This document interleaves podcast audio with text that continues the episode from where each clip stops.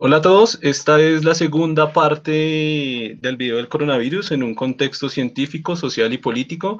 Eh, en esta ocasión estamos las mismas personas en las que estábamos en el anterior video, pero tenemos un invitado adicional. Eh, Manuel es un biólogo, eh, está cursando una maestría en ciencias naturales y matemáticas y vamos a apoyarnos en su conocimiento a nivel científico y biológico para continuar, hacer una continuación en, la información que estábamos dando en el video anterior.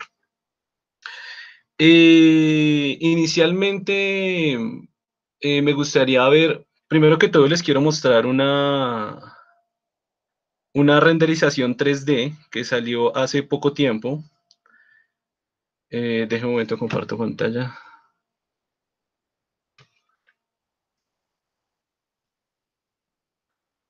En la cual se logra ver em, un modelado 3D de una persona que tiene 56 años, la cual está afectada por la enfermedad eh, del coronavirus Em, y se muestra directamente la afección que, esta persona está presentando. Este es un nuevo tipo de tecnología, que, de, alta tecnología, que se está utilizando para, mm, para ver más de cerca las afecciones que deja la enfermedad, el SARS-CoV-2. Eh, mientras está mostrando la presentación, eh, me gustaría primero que todo tocar el tema con Manuel, él estaba revisando las, el video anterior, la primera, la, primera parte del video, y me estaba comentando que había una inexactitud en algunos términos que estábamos utilizando eh, en, en, el campo de virología. No sé si Manuel quisiera iniciar, digamos, esta segunda parte eh, con la parte científica, eh, haciendo esta, mm, como esta, esta corrección o el comentario que usted nos tenía sobre la corrección que quería hacernos, Manuel.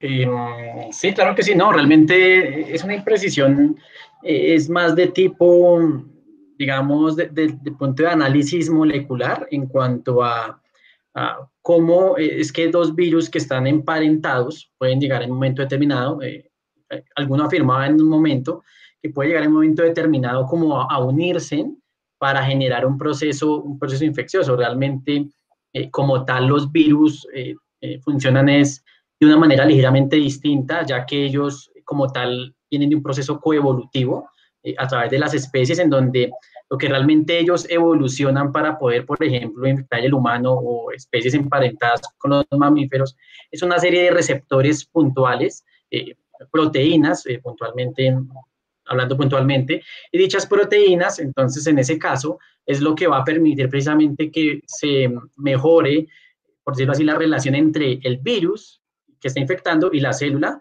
que va a ser infectada. Entonces, era realmente más bien como que los virus como tal no se pueden mezclar entre sí, ellos no, no son víctimas de una evolución clásica a través de lo que sería la reproducción eh, sexual o bueno, como hacen muchas bacterias, un fenómeno denominado conjugación, en el que hay un intercambio genético directo ah, de unas secuencias de ADN específicas o RNA, en el caso de, de estos virus que son pues ya eh, retrovirus como tal. Entonces, nada, era solamente como esa precisión, realmente eh, los dos virus no pueden intercambiar material genético.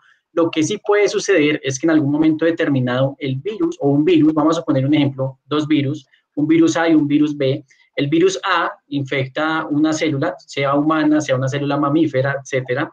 Ese virus A va a empezar a adaptarse, a adaptarse, ¿vale? ¿Qué pasa? Normalmente nosotros incorporamos fragmentos del genoma viral a nuestro propio genoma. Precisamente hay estudios que corroboran que el 7% del genoma humano es constituido por ADN viral propiamente dicho. Lo que sucede es que pues, hay unos mecanismos de protección molecular que evitan que se expresen las proteínas a través de un proceso que se conoce como el proceso de replicación, transcripción y traducción, que es el dogma de la biología molecular. Entonces, eh, a lo que voy es que eh, muchas veces todo esto es producto del azar. Hay muchas cosas aquí en juego. Entonces, en ese caso, ese virus A puede incorporar material genético al genoma propio del ser humano y un virus B puede venir e incorporar su material genético y que algunas de las secuencias virales se solapen, produciendo probablemente algunas proteínas diferentes o, generando procesos microevolutivos muy, muy, muy específicos. Pero realmente, como tal, no existe un cruzamiento directo de genes, sino todo, todo esto está mediado por la evolución. Realmente, los virus evolucionaron con, los mamíferos, con las aves, con los reptiles. Manuel, Manuel, eh, ¿usted se está refiriendo a la parte que estábamos hablando del proceso de zoonosis exactamente? ¿O... Eh, no, de una parte específica en el que eh, estaban comentando que en algún momento determinado dos virus convivían en el mismo reservorio o en la misma persona, por decirlo en algún momento determinado, y que eso favorecía que o se produjera una nueva variedad de virus o que potenciara la habilidad de, de alguno de estos dos virus de infectar. Pero realmente esto no es preciso porque el virus evoluciona en las células y no de manera independiente. Si fuera un, un, organismo que se reproduce independiente, que tiene la maquinaria molecular para hacerlo, como lo es una bacteria o un protozoario, bueno, un organismo ya especializado con su maquinaria molecular propiamente establecida, entonces ya podríamos hablar de que el virus puede evolucionar de manera directa. Lo que pasa es que la evolución del virus es producto del azar y la evolución y lo que son los fenómenos de selección natural seleccionan las proteínas virales que son idóneas para generar procesos infecciosos. Eso ya es, eso es netamente evolutivo, no tiene más tela que cortar, sino que son fenómenos evolutivos, microevolutivos, bueno, cambios de, de diferentes variantes, proteínas truncadas, bueno. Entonces, básicamente era como esa, esa precisión. De resto, pues evidentemente eh, todo el argumento es correcto, realmente eh, solamente quería como precisar en ese aspecto. Era simplemente eso. No, listo, gracias. Está súper el comentario porque de hecho esa es una de las ideas por las cuales lo, tenemos hoy acá, ¿no? Para que nos ayude como a, precisar bien estas, estas partes y a entrar bien a la parte pues eh, técnica del asunto. No sé si Sergio o Germán tenga, tenga algo que, que comentar aquí o no, ninguno. pues ahí, digamos que lo que estábamos tratando de ver era que planteaban que podía ser que, dos virus eh, infectaron la misma célula y de alguna forma surgió un, nuevo patógeno, pero, no, pero lo que él está planteando quería que me lo aclarara bien, sí. O sea, ¿qué, estaba mal en el, planteamiento ahí? Que, que, digamos que Ok, lo, lo, que, lo que pues, no, es, no es que esté mal, no es que esté mal, es correcto. Eh, hasta el punto de, punto infeccioso todo está bien. Lo que sucede es que como tal la interacción entre dos virus no puede provocar nuevas variantes porque tiene que haber un proceso infeccioso intermediario para que se dé el fenómeno evolutivo. Porque ¿qué pasa? La maquinaria de la célula genera la mutación en el virus, genera el corrimiento en ciertas proteínas, que lo que hace es que cambia mínimamente una secuencia y justamente esa secuencia de ADN muy pequeñita se ingresa a una base nitrogenada o se quita, va a generar un cambio después del proceso de replicación, transcripción y traducción a proteínas de las proteínas específicas del virus. Entonces ya hablamos de, de existe como un flujo de información. Ese flujo de información solamente se puede afectar si ha habido un proceso infeccioso. Como tal, si dos virus conviven dentro de la célula, en ningún momento el uno va a hacer que el otro cambie todos tienen que primero llegar a infectar a la célula. La maquinaria molecular de la célula lo que hace es que toma dichos virus, incorpora el genoma del virus a su genoma y produce las proteínas virales. Entonces, es en ese momento cuando, bueno, ahí sí se puede dar un, proceso microevolutivo en donde mutaciones puntuales, cuando se van sumando, pueden generar cambios en las estructuras de las proteínas virales, que fundamentalmente lo que van a hacer es infectar de manera más específica, en ese caso las células blanco, de acuerdo, bueno, a un proceso de selección natural clásico y tradicional. Los virus son objeto también de procesos de selección natural. En este caso es una selección de proteínas, una selección bioquímica propiamente dicha. Entonces, era solamente como hacer esa precisión. El resto del argumento es completamente correcto. Realmente muy interesante que, que pues ustedes también estén versados en esos temas, aunque no se dedican directamente a la biología y a la virología, pero tienen un dominio que es muy avanzado y realmente pues eso también es, es muy agradable porque sé que estamos hablando también entre, entre colegas desde el punto de vista del análisis eh, técnico, científico que puede estar detrás de, este virus, ¿no? Del SARS-CoV-2. Muy bien, Manuel, gracias. Eh, Una de las partes que quedaron súper inconclusas fue algo que mm, quise, quise hacer el apunte. Eh, fue una duda que me surgió justo mientras estábamos haciendo el video era la razón o la explicación de por qué los niños eh, presentan, parecieran ser más fuertes eh, frente al coronavirus, es decir, se infectan menos y últimas investigaciones también dicen que afirman que también pueden propagar en menor, en menor, en menor cantidad del virus que los adultos. Es decir, se enferman menos, lo propagan menos y tienen una posibilidad, si lo contraen, mucho menor de morir. Eh, hice, una investigación del tema eh, para, bueno, para tener aquí una respuesta como más eh, contundente. encontré lo siguiente. ya les muestro.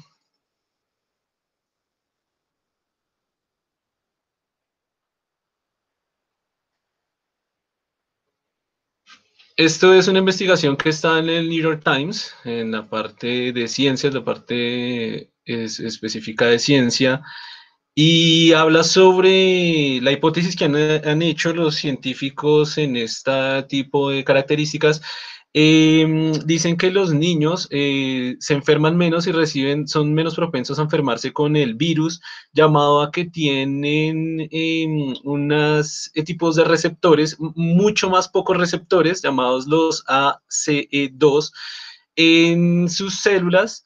Eh, lo que hace que el virus tenga mucha menos eficacia hacia dónde atacar investigando acá un poquito lo que es el ACE2, que es esto de la, angiotensina, eh, la enzima anti, antiangiotensina eh, convertidora 2.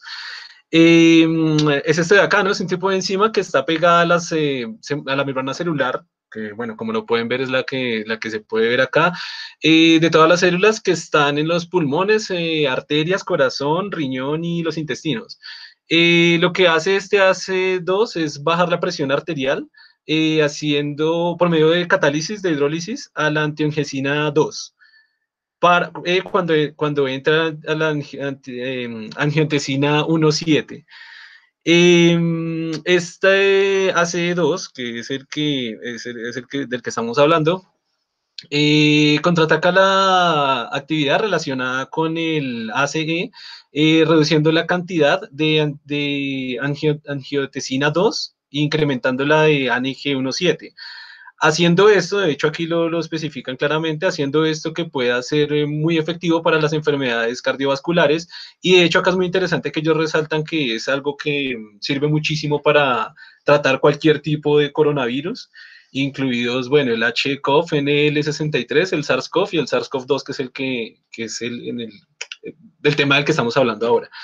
Eh, no sé si de pronto Manuel nos quisiera dar como de pronto una, hablarnos en más detalle esta parte que me parece pues muy interesante, porque de, hecho, de hecho esta es eh, la parte donde el virus eh, se acomoda siempre, ¿no? La primera parte de afectación del virus, entrando a la membrana celular y atacándose a esa parte, a esos receptores, ¿no? Entonces como que me parece muy, muy interesante como andar en, este, en esta parte.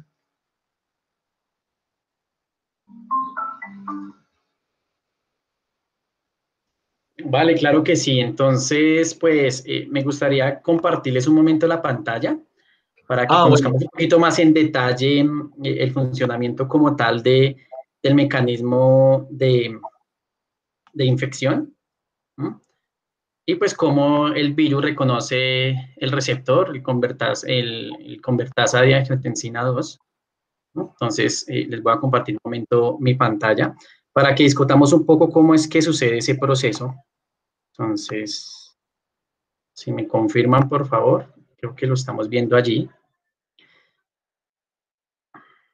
Ahí lo estamos viendo, Manuel. Vale, perfecto. Entonces, resulta que en, los menores, bueno, cuando nosotros estamos muy jóvenes, nosotros, nuestro sistema inmunológico es aún muy incompetente en cuanto al número de infecciones que se ha enfrentado. Resulta que, bueno, de manera general la respuesta inmunológica se basa es, en unos principios esenciales el primero de ellos es el reconocimiento del patógeno por parte de unas células denominadas macrófagos eh, y unas células presentadoras de antígeno denominadas células dendríticas. Dichas células lo que hacen es que fagocitan o se comen literalmente a la bacteria o al virus, lo despedazan, eh, forman eh, unas estructuras y finalmente presentan a los linfocitos T precisamente esas estructuras, que es como un marcador, ¿no? Entonces la idea es como, se genera, la respuesta inmunológica realmente es una, una respuesta en donde es una comunicación eh, entre líneas celulares muy específica, eh, con el fin de qué? Con el fin de destruir ese agente patógeno que está, está por ingresar. Entonces, en el caso de los niños, como ellos apenas están adquiriendo la competencia y tienen muchos menos receptores de, angiotensina, eso facilita de que la infección viral o la progresión de la infección viral sea mucho más lenta. Como existe una fase, eh, cuando existe el proceso infeccioso que se denomina la fase aguda, en el cual pues, básicamente se van a producir una serie de proteínas, por ejemplo, eh, que produzcan fiebre, por ejemplo, las prostaglandinas, interleuquina 2, interleuquina 6, bueno, ciertos mensajeros químicos que van a mediar precisamente el proceso de fiebre y el proceso inflamatorio eh, para convocar que lleguen otros grupos de células al sitio afectado por la infección, en este caso a los pulmones. Entonces, como esa respuesta inmune no está tan exacerbada y como tal hay bajo número de receptores, la respuesta inmunológica va a ser progresiva y no va a ser tan grave como la respuesta inmunológica de personas mayores. ¿Por qué?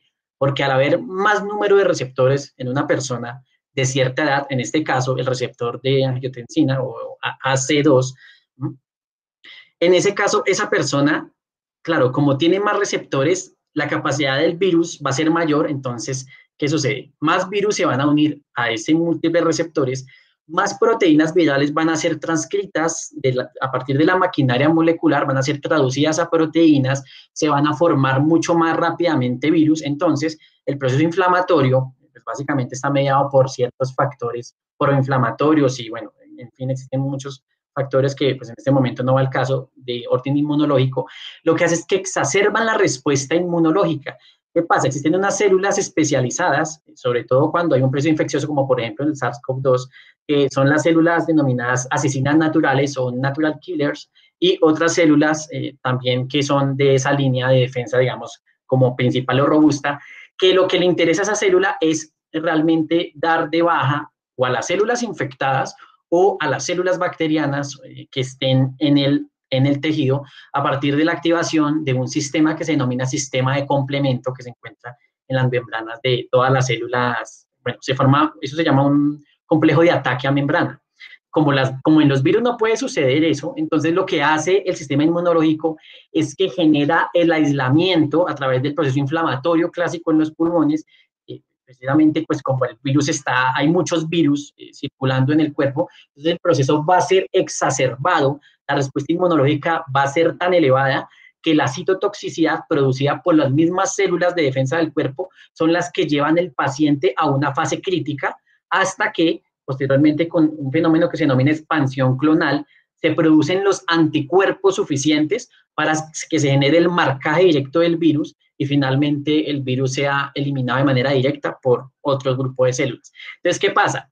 Como las personas mayores tienen más receptores de este tipo, la respuesta inmunológica va a ser más exacerbada y entonces es una progresión más fulminante. Entonces, estas personas caen más rápidamente en, una situación precaria, pero realmente no es culpa tanto del virus, aunque tiene mucho que ver el virus, evidentemente, sino es de la respuesta inmunológica que le da al paciente a esta infección. Entonces, claro, el cuerpo, en su afán de liberarse del virus, entonces genera una citotoxicidad tan elevada que materialmente, bueno, descompone la fisiología y, como tal toda la, la, zona tisular o los tejidos pulmonares se ven francamente muy afectados y pues en general la persona deprime su salud hasta que pues finalmente fallece. En los menores no ocurre esto. ¿Por qué? Porque estos receptores eh, conforme avanza la edad, se van, se van expresando en mayor medida. Pues eso, eso ya es un proceso biológico natural, hace parte del proceso de, de, envejecimiento, el producir ciertas proteínas y ciertas enzimas. Entonces, realmente es interesante este estudio precisamente por eso. Y eso se explica, es precisamente porque la respuesta inmunológica de los niños es, eh, no, no es tan exacerbada como en las personas mayores. Entonces, aquí rápidamente, ¿qué estamos viendo? Simplemente estamos viendo cómo el virus reconoce a través de una proteína que se denomina proteína espiga o algunos artículos de investigación lo denominan proteínas basales de infección, en donde simplemente va a reconocer unos sitios específicos, ¿vale? Entonces, ¿qué pasa? Estas proteínas que este receptor de aquí reconoce eh, la proteína viral específica. Esto es lo que el virus evoluciona, esta, estas proteínas de aquí y estas proteínas de la estructura. Cuando evolucionan las proteínas de aquí es cuando el virus puede saltar entre especies o puede aumentar su proceso infeccioso. ¿Qué pasó con el SARS-CoV-2 inicialmente? Bueno, lo que se consideran los artículos es que pudo haber saltado de un mamífero, algunos hipotetizan que un murciélago, otros hipotetizan que pues, otro tipo de reservorios, eh, también mamíferos. Entonces, eh, en algún momento determinado, eh, hubo, tuvo que haber habido un salto al ser humano, pero no produjo una infección directa. ¿Por qué? Porque todavía este receptor del virus no se había especializado en infectar el receptor de angiotensina 2. Entonces, ¿qué pasa? Entonces, tiene que darse primero un proceso de acople a la especie, generarse unos cambios moleculares allí para que finalmente se genere la adaptación suficiente para que ahí sí se dé un proceso eh, infeccioso realmente especializado del virus. El virus aprende a infectar y posteriormente lo hace. Es muy similar como, digamos, a la inteligencia artificial, ¿no? Sino que en este caso el virus no lo sabe, pero pues la biología funciona de esta manera. Entonces, es en cuenta de lo interesante y pues precisamente solamente por esta proteína, gracias a esta proteína, es que el SARS-CoV-2 precisamente puede ingresar fácilmente al sistema y averiar diferentes tejidos porque es una proteína que expresan muchas células en el cuerpo. Entonces, eh, eso era básicamente, señor. Tengo, o sea, como, como para acotar algo muy sencillo y es una, pues ya más una historia como personal. Eh, hace poco una, pues alguien de nuestra familia ha fallecido por, por, la enfermedad y tenía un poco que ver con algo lo que usted comentaba, ¿no? Porque al final él, murió fue de diabetes, eh, no, no, no, se había, mm, no se le había diagnosticado la diabetes, pero fue causante pues el, el, COVID fue el causante de esto, ¿no? Creo que tiene que ver un poco en relación con lo que usted decía de, de esta respuesta inmunológica y todo este proceso que se hace a nivel de todo el cuerpo, que al final pues es otra enfermedad la que pareciera que lo, que, que de pronto acabara con las personas, ¿no? Tenía otra, otra pregunta, no sé si, o no sé si quiera poner de nuevo la imagen, o bueno, en, en la imagen usted mostraba que una de las partes que, que salía ahí era la proteína encargada como de la, del cambio y de la infección que hacía, ¿no? Estaba en la parte de abajo. La pregunta que, que me surgió es, eh, eh, ¿cada una es una proteína diferente o esa proteína está en todas las coronas, digamos, de, del virus? Vale, entonces aquí, aquí vemos el virus. Como tal, eh, lo que pasa es que, bueno, aquí no está, esto lo hacen, esto es una imagen didáctica, ¿vale? Entonces, ¿qué pasa? Muchas de las proteínas virales son distintas únicamente ciertas proteínas, son estas proteínas denominadas proteínas espiga, son las que evolucionaron para identificar el receptor específico. No es ninguna otra, solo es un grupo de proteínas muy específico que está generalmente bueno, en la corona o más propiamente pues, en, la, envoltura, en la cápside eh, viral. Entonces, por ese motivo es que realmente ese virus, esa es la llave, ¿no? La llave es tener el receptor para reconocer, el tener la proteína para reconocer el receptor, eso ya es un proceso eh, muy similar a cómo funcionan las enzimas en el cuerpo. Entonces es como una llave y una cerradura. Hay, hay un encuentro molecular entre unos residuos de aminoácidos de las proteínas que están aquí y entonces, bueno, generan como una compenetración y automáticamente se activa todo un proceso. En ese caso, activa el fenómeno de fagocitosis eh, propiamente dicho, ¿no? Entonces el virus entra como Pedro eh, por su casa, ¿no? Entonces, precisamente eso, eso es lo que sucede realmente y eso es lo interesante, ¿no? Cómo el virus llega a un momento de tanta especialidad que solo reconoce este receptor y ningún otro más. Eh, bueno, pues, lo, lo, complejo del tema es que este receptor está en muchos tipos de células, entonces uno ve pacientes que pues, tienen problemas cardíacos secundarios, que tienen problemas renales, en fin, porque bueno, el virus se ha diseminado y justo estas, estos receptores, pues como regulan como tal la presión arterial a través de, pues, bueno, como tal son, eh, reciben la señal desde, desde pues, otros órganos, una señal de tipo, una señal bioquímica, ¿sí? una señal bioquímica. Entonces, pues precisamente, bueno, como cuenta con tan mala suerte, que aquí no llega la señal bioquímica particular, sino lo que llega es el virus a infectar. Entonces, eso, por eso hay deterioro de muchos, de muchos órganos y sistemas, se ha visto. Ya, súper interesante. Eh, creo que Sergio tenía algo que decir ahorita, Germán. Sí, ah, no, que les iba a plantear, no, que cuando él planteó la cuestión de, de la respuesta exacerbada del sistema inmunológico, pues les iba a plantear que, por ejemplo, muchos de los tratamientos que se hacen son con corticosteroides, para, para deprimir un poco el sistema inmunológico y que la respuesta inmunitaria sea un poco más, eh, menos fuerte, menos exagerada, y de esa manera la persona del daño que se genera, por ejemplo, a los pulmones, eh, es menor y la persona tiene más posibilidad de salvarse, ¿no? Digamos, como enfatizar por qué lo que él estaba planteando de la respuesta exacerbada es importante porque los niños no tienen esa respuesta tan exagerada porque pues apenas su sistema inmunológico se está desarrollando. Entonces era como aclarar, como anotar, eh, hacer esa anotación.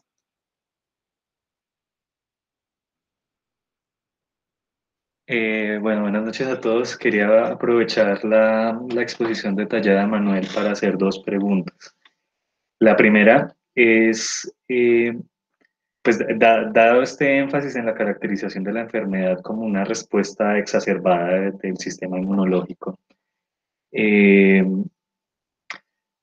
¿qué tan viable o qué tanto sentido tiene como el enfoque en la, en la vacuna? para, para enfrentar la, la, enfermedad. Esa es la primera y ahorita le planteo la, la segunda.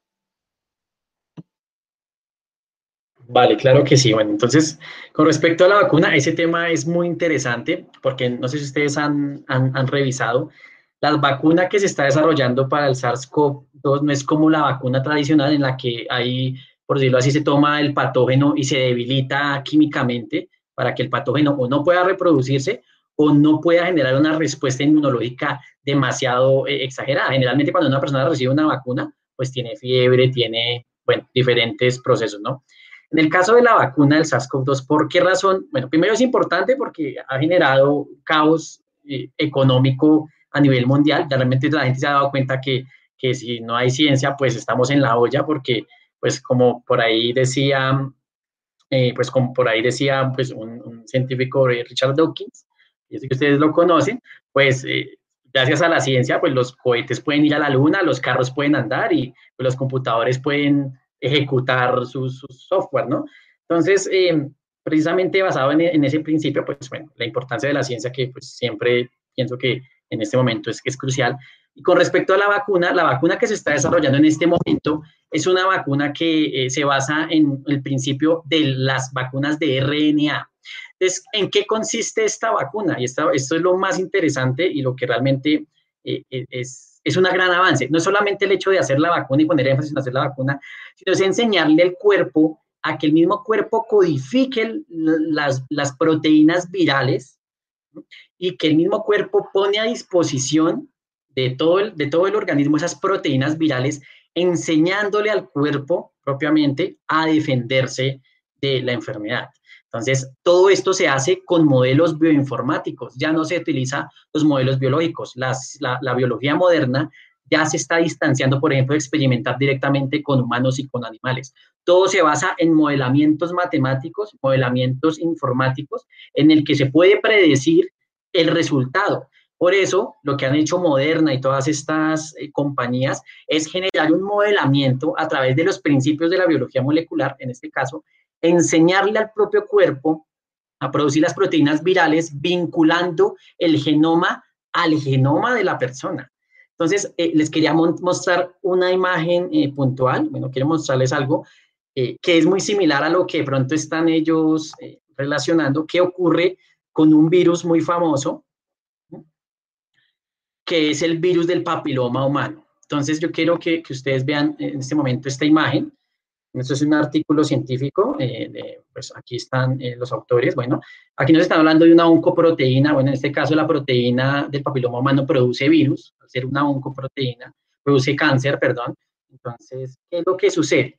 Resulta que, bueno, eh, muchas veces lo que sucede es que el genoma viral, bueno, aquí básicamente lo que hay es que está el genoma viral y aquí hay simplemente un complejo de proteínas que van a interactuar para generar la transcripción de una serie de genes específicos. Entonces, digamos, por este lado no voy a profundizar, pero lo interesante es que en algún momento determinado, cuando se da el proceso de vinculación del genoma viral al genoma hospedero, vamos a llamarlo el genoma de, la víctima, bueno, genoma hospedero, entonces va, a ocurrir precisamente eh, lo siguiente. O sea que parte del genoma viral en un momento determinado se va a incorporar, va a ser transportado por una serie de proteínas, va a ser transportado y va finalmente a formar parte del genoma celular que está infectando. Entonces, ¿qué sucede? Bueno, en el caso del virus del papiloma humano, bueno, lo que sucede es que se afectan eh, un grupo de genes que se llaman eh, genes supresores de, tumores y se genera una mutación en unos protoncogenes, lo que pues finalmente genera que se produzcan células transformadas y bueno, se produce todo lo que es una neoplasia propiamente dicha. Pero eh, bueno, en el caso del, del SARS-CoV-2, la vacuna funciona con los principios similares a los mecanismos de infección viral que ya se conocen. Entonces, eh, ¿por, qué, por, qué, ¿por qué este es el mejor método? Porque, bueno, simplemente se le enseña al cuerpo, no se corre el riesgo, pues e, evidentemente por el afán de que tú apliques la vacuna y entonces terminas matando al paciente porque pues realmente como tal debilitar un virus no es como simplemente coger el virus y, y agregarle un químico y ya. Eh, eh, hay muchas cosas delicadas porque yo tengo que garantizar que la vacuna es inmunogénica, yo tengo que garantizar que la vacuna va a recibir, va a recibir del cuerpo una respuesta inmunológica. Entonces, ¿qué es lo que están haciendo ahorita? Pues básicamente basándose en ese principio, el principio infeccioso, por ejemplo, que le estaba comentando del papiloma humano, es vincular parte del genoma viral a nuestro genoma sin ir a afectar proteínas esenciales en el funcionamiento de la maquinaria celular, porque pues de nada sirve que yo me cure o prevenga el SARS-CoV-2, pero entonces a los tres años tengo cáncer de páncreas, ¿cierto? Yo tengo que tener, eso está en su justa medida, pues por fortuna existe la, informática, porque la informática ha venido ahora a, a, trabajar con, con, la ciencia, pues realmente eh, la oportunidad de, de hacer investigación con, con informáticos y analizando diferentes situaciones y pues precisamente todo esto es gracias a, la computación. Esto no se puede, no es como una receta de cocina. La computación y los análisis posteriores que se hacen y los y bueno, finalmente los científicos llegan a ciertas conclusiones es que pueden desarrollar dicha vacuna. Entonces, des en cuenta lo interesante.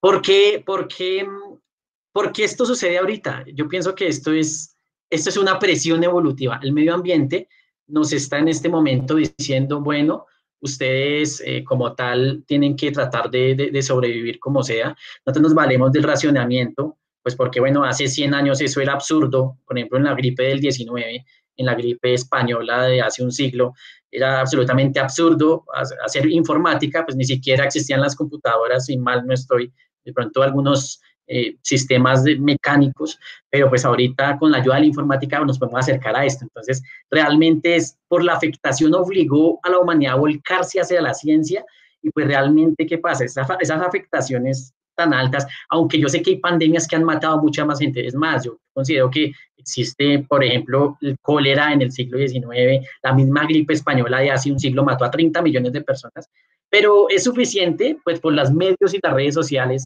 para generar esa alarma. Entonces yo pienso que para los científicos, para nosotros personalmente y a todos mis colegas nos favorece que se ese boom eh, de, la necesidad de hacer ciencia para salvar a la, a la, humanidad, no tanto a la humanidad, sino a su estructura social, ¿sí? Y pues eh, pienso que eso es, eso es muy interesante, pero entonces la vacuna está movido como por muchos amores, ¿no? Está movido por el amor de que, bueno, eh, es importante que la gente no se muera porque la gente vive con miedo, ¿sí? La gente vive con miedo y eso, el miedo aplaca mucho el desarrollo social de una u otra manera, bueno, desde mi punto de vista. Eh, entonces, pienso que es eso. Y lo otro es que ya ha habido el conocimiento y el desarrollo científico por más de 100 años, desde que se descubrió el ADN, bueno, en, 1953, con, cuando pues, Watson y Crick lograron determinar la estructura del ADN humano, más todos los desarrollos posteriormente de la PCR y eso en, en los años 80. Entonces, ya, ya hay la ciencia suficiente para plantearnos de que ya no tiene que ser un problema esto ni tenemos que tener miedo. Entonces yo pienso que eso es como un mensaje más para lo, de, las farmacéuticas a la humanidad, de que ya tenemos la capacidad de generar un desarrollo, bueno, y aprovechan el papayazo para vender, porque pues, evidentemente la industria farmacéutica es, es una de las industrias legales más que más facturan, y ustedes lo saben porque una persona puede pasar hambre, pero como sea comprar el medicamento, porque siente que se va a sentir mejor. Entonces, yo pienso que eso es, es, es más como por ese lado. Eh, entonces, des en cuenta de que, de que todo esto, ¿no? Entonces, el desarrollo científico que, que nos ha traído en este momento, la presión social del, de los medios, de que la vacuna, de que la gente se está muriendo.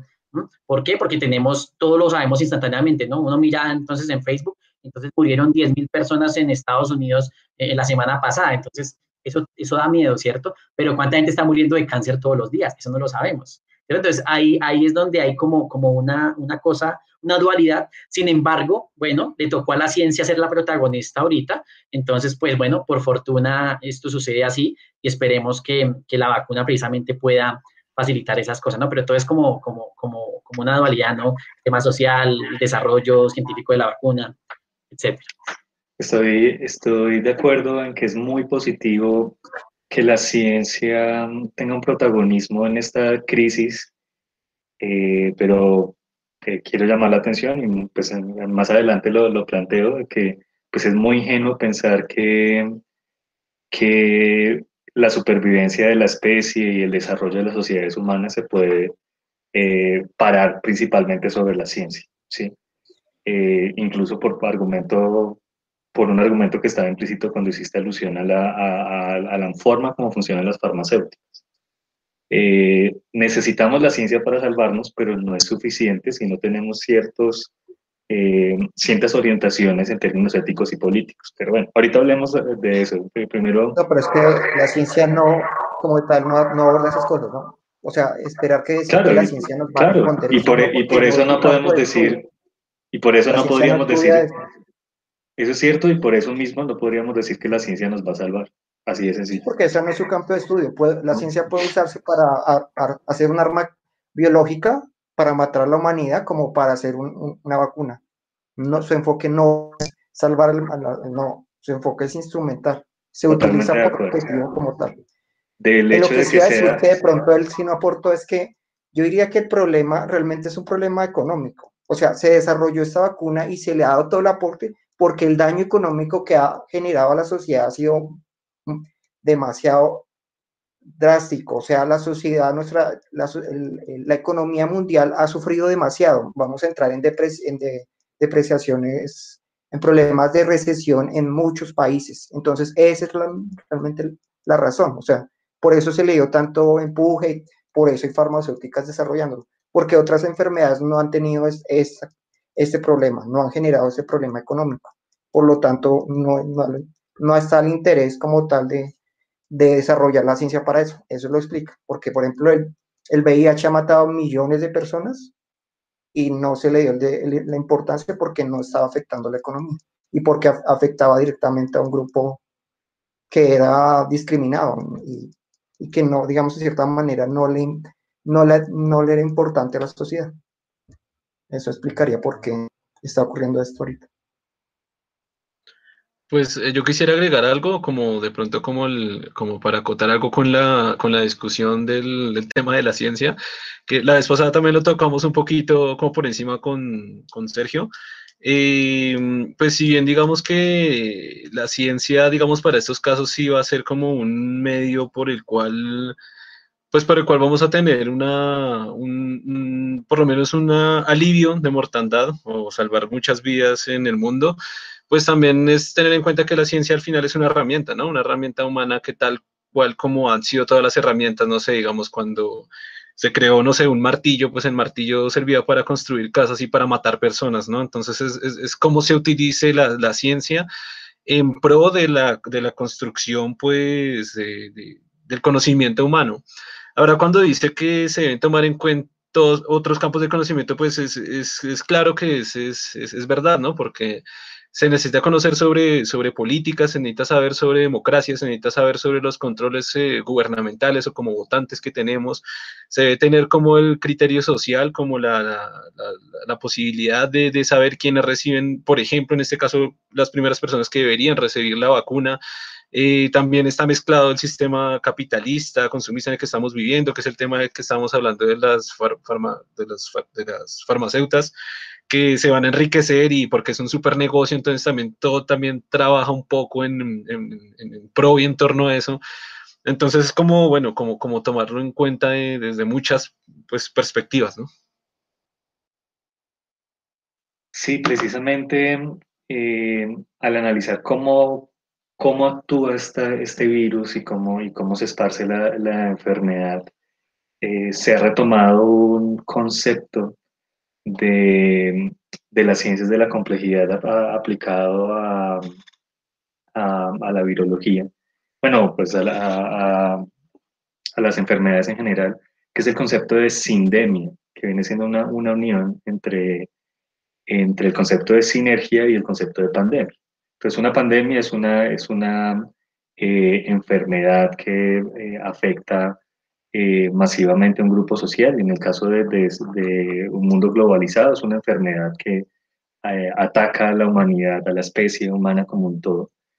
Y una sinergia es una, eh, digámoslo así, una, una, interacción entre, entre varias características eh, de la cual emergen propiedades que no se reducen a ninguna de las características que están interrelacionadas. ¿sí?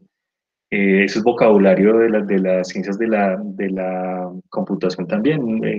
un sistema se supone que es como un, un conjunto de elementos en donde los las interacciones eh, generan nuevas, nuevas características más allá de las características de los elementos. Entonces, eh, la, la, propuesta es que un, una, pandemia ya en un mundo globalizado, eh, teniendo en cuenta, por ejemplo, lo que nos contaba Manuel de, que tiene que ver también con, la respuesta exacerbada, pero abriendo el panorama y viendo que el impacto tiene que ver con la economía, con la infraestructura de salud, con los hábitos alimenticios de las personas, con el sedentarismo. Hay que empezar a ver la, la, pandemia del coronavirus como una CINDE, ¿sí? Eh, en donde no solamente es el, el, el, el virus y, las propiedades bioquímicas del virus lo que, lo que causan eh, las, la enfermedad y la muerte, sino por un lado eh, la interacción con, con, el sistema inmunológico, eh, que también remite a la experiencia, eh, el, el, aprendizaje pues, de, de, de cada individuo a, a, nivel de su, de su sistema de defensa, sino a factores sociales. Um, el, este virus no habría matado tanta gente si, si tuviéramos una infraestructura de salud más equitativo. Y, y, si tuviéramos hábitos de vida en cuanto al ejercicio la alimentación, la respiración, eh, mucho más saludables. ¿sí? Entonces, hay, hay una pandemia de, de, un virus que se une con, podríamos decir que otras pandemias, como la pandemia del sedentarismo o la pandemia de, de la obesidad también, eh, o la pandemia de, de enfermedades eh, respiratorias asociadas con la mala calidad del aire, todos esos factores se usan, se, se unen eh, en, un, en, un, marco en el cual no, no todos tienen acceso a la salud, eh, formando una sindemia. Entonces yo, yo digo, yo no me voy a meter en eso, yo no creo que la ciencia sea éticamente neutral, que, que sea solamente una herramienta que depende que, que lo usamos. Hay algo proyectivo eh, intrínsecamente en la ciencia, pues no, no, me voy a meter con eso. Vamos a asumir que, que, la ciencia es éticamente neutral.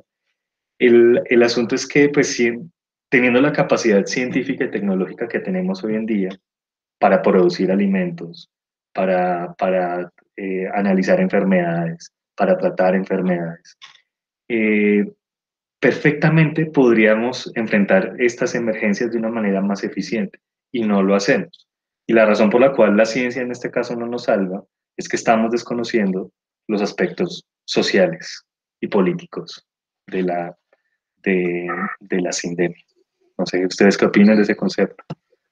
Pues ahí se ve lo que plantea, lo que, no sé, está, escucho mucho de, ¿ya? Eh, lo que plantea ahí es que si uno ve la razón, digamos, de, de por qué fue la cantidad de personas que se infectaron y finalmente la cantidad de personas que murieron, hubo dos factores. El primer factor que uno observa es que la, los sistemas de salud colapsaron.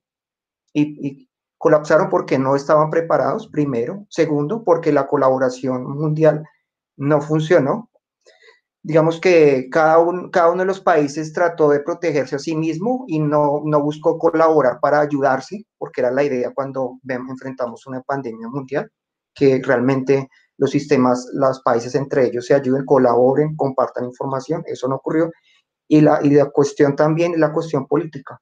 Observemos cómo decisiones tan importantes como no decidir hacer eh, cuarentena como ocurrió en Brasil y en Estados Unidos generó una infección tan masiva que finalmente la cantidad de personas que murieron fueron demasiadas y los sistemas finalmente no, no fueron capaces, a pesar de ser países muy desarrollados, no fueron capaces de, de, salvar la cantidad de personas infectadas, que es una cuestión que se tiene que, que ver, porque finalmente muchas personas con un respirador podían tener la posibilidad de salvarse, pero si no había el personal ni habían los sistemas, pues no importaba qué tan desarrollado estaba un, país, porque de todas maneras esos sistemas requieren tiempo y, y, si la infección es muy masiva, pues no hay tiempo para lograrlo.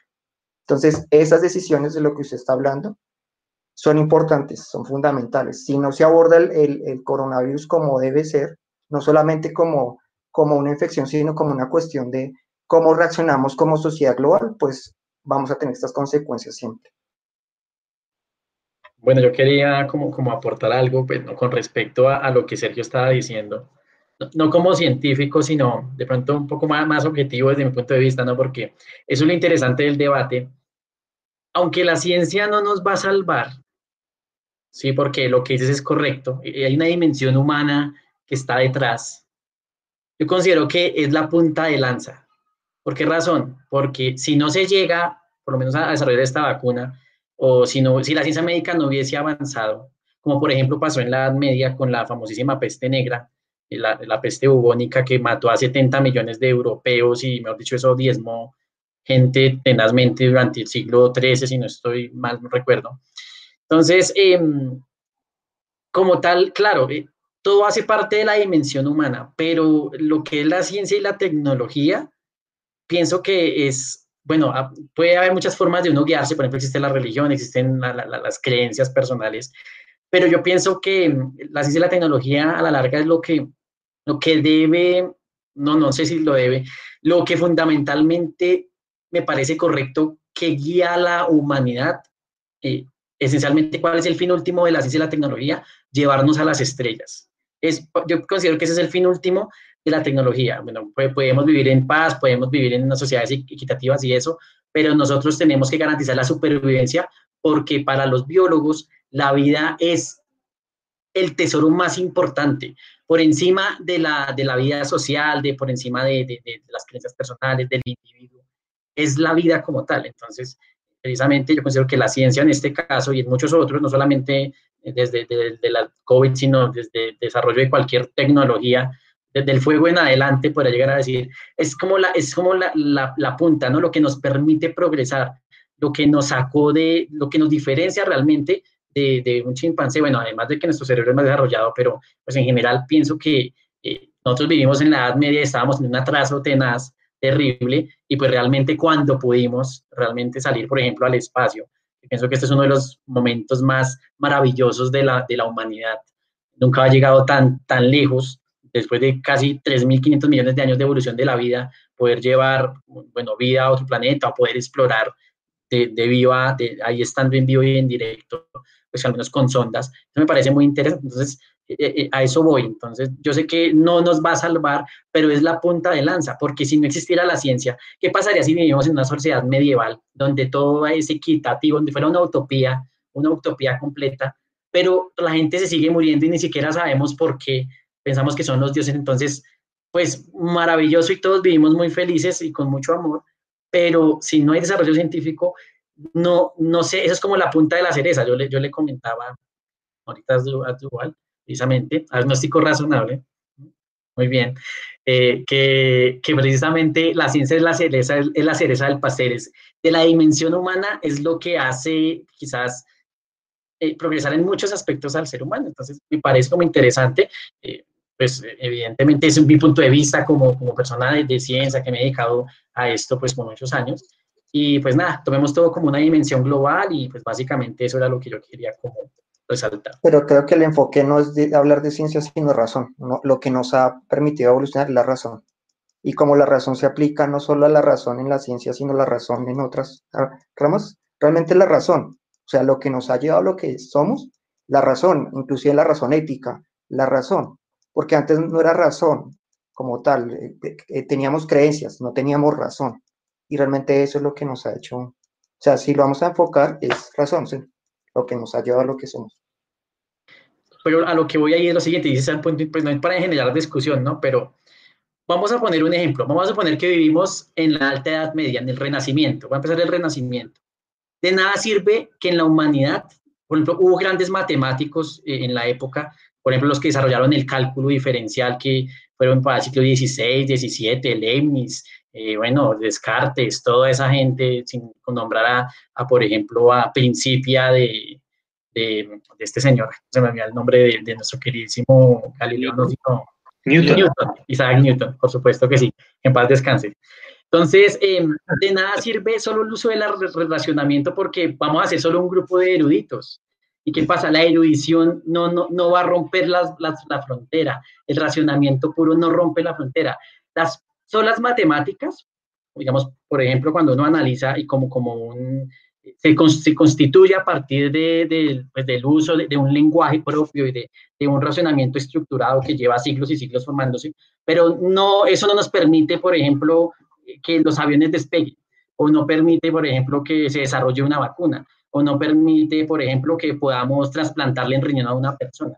Entonces, yo pienso que, que el solo racionamiento no alcanza, se necesita eh, racionamiento, se necesita algo de, bueno, digamos, de, demencia, de no estar conforme y de querer ir un poco más allá, de pronto de, imaginar cosas, no solamente racionamiento, hay tener algo de, eh, como, como hacen los pintores, ¿no? Una obra artística. Yo pienso que se necesita también esa, esa chispa de, querer hacer algo distinto, de querer dar huella, eh, y precisamente, pues, progreso humano yo lo veo de, de esa manera, ¿no?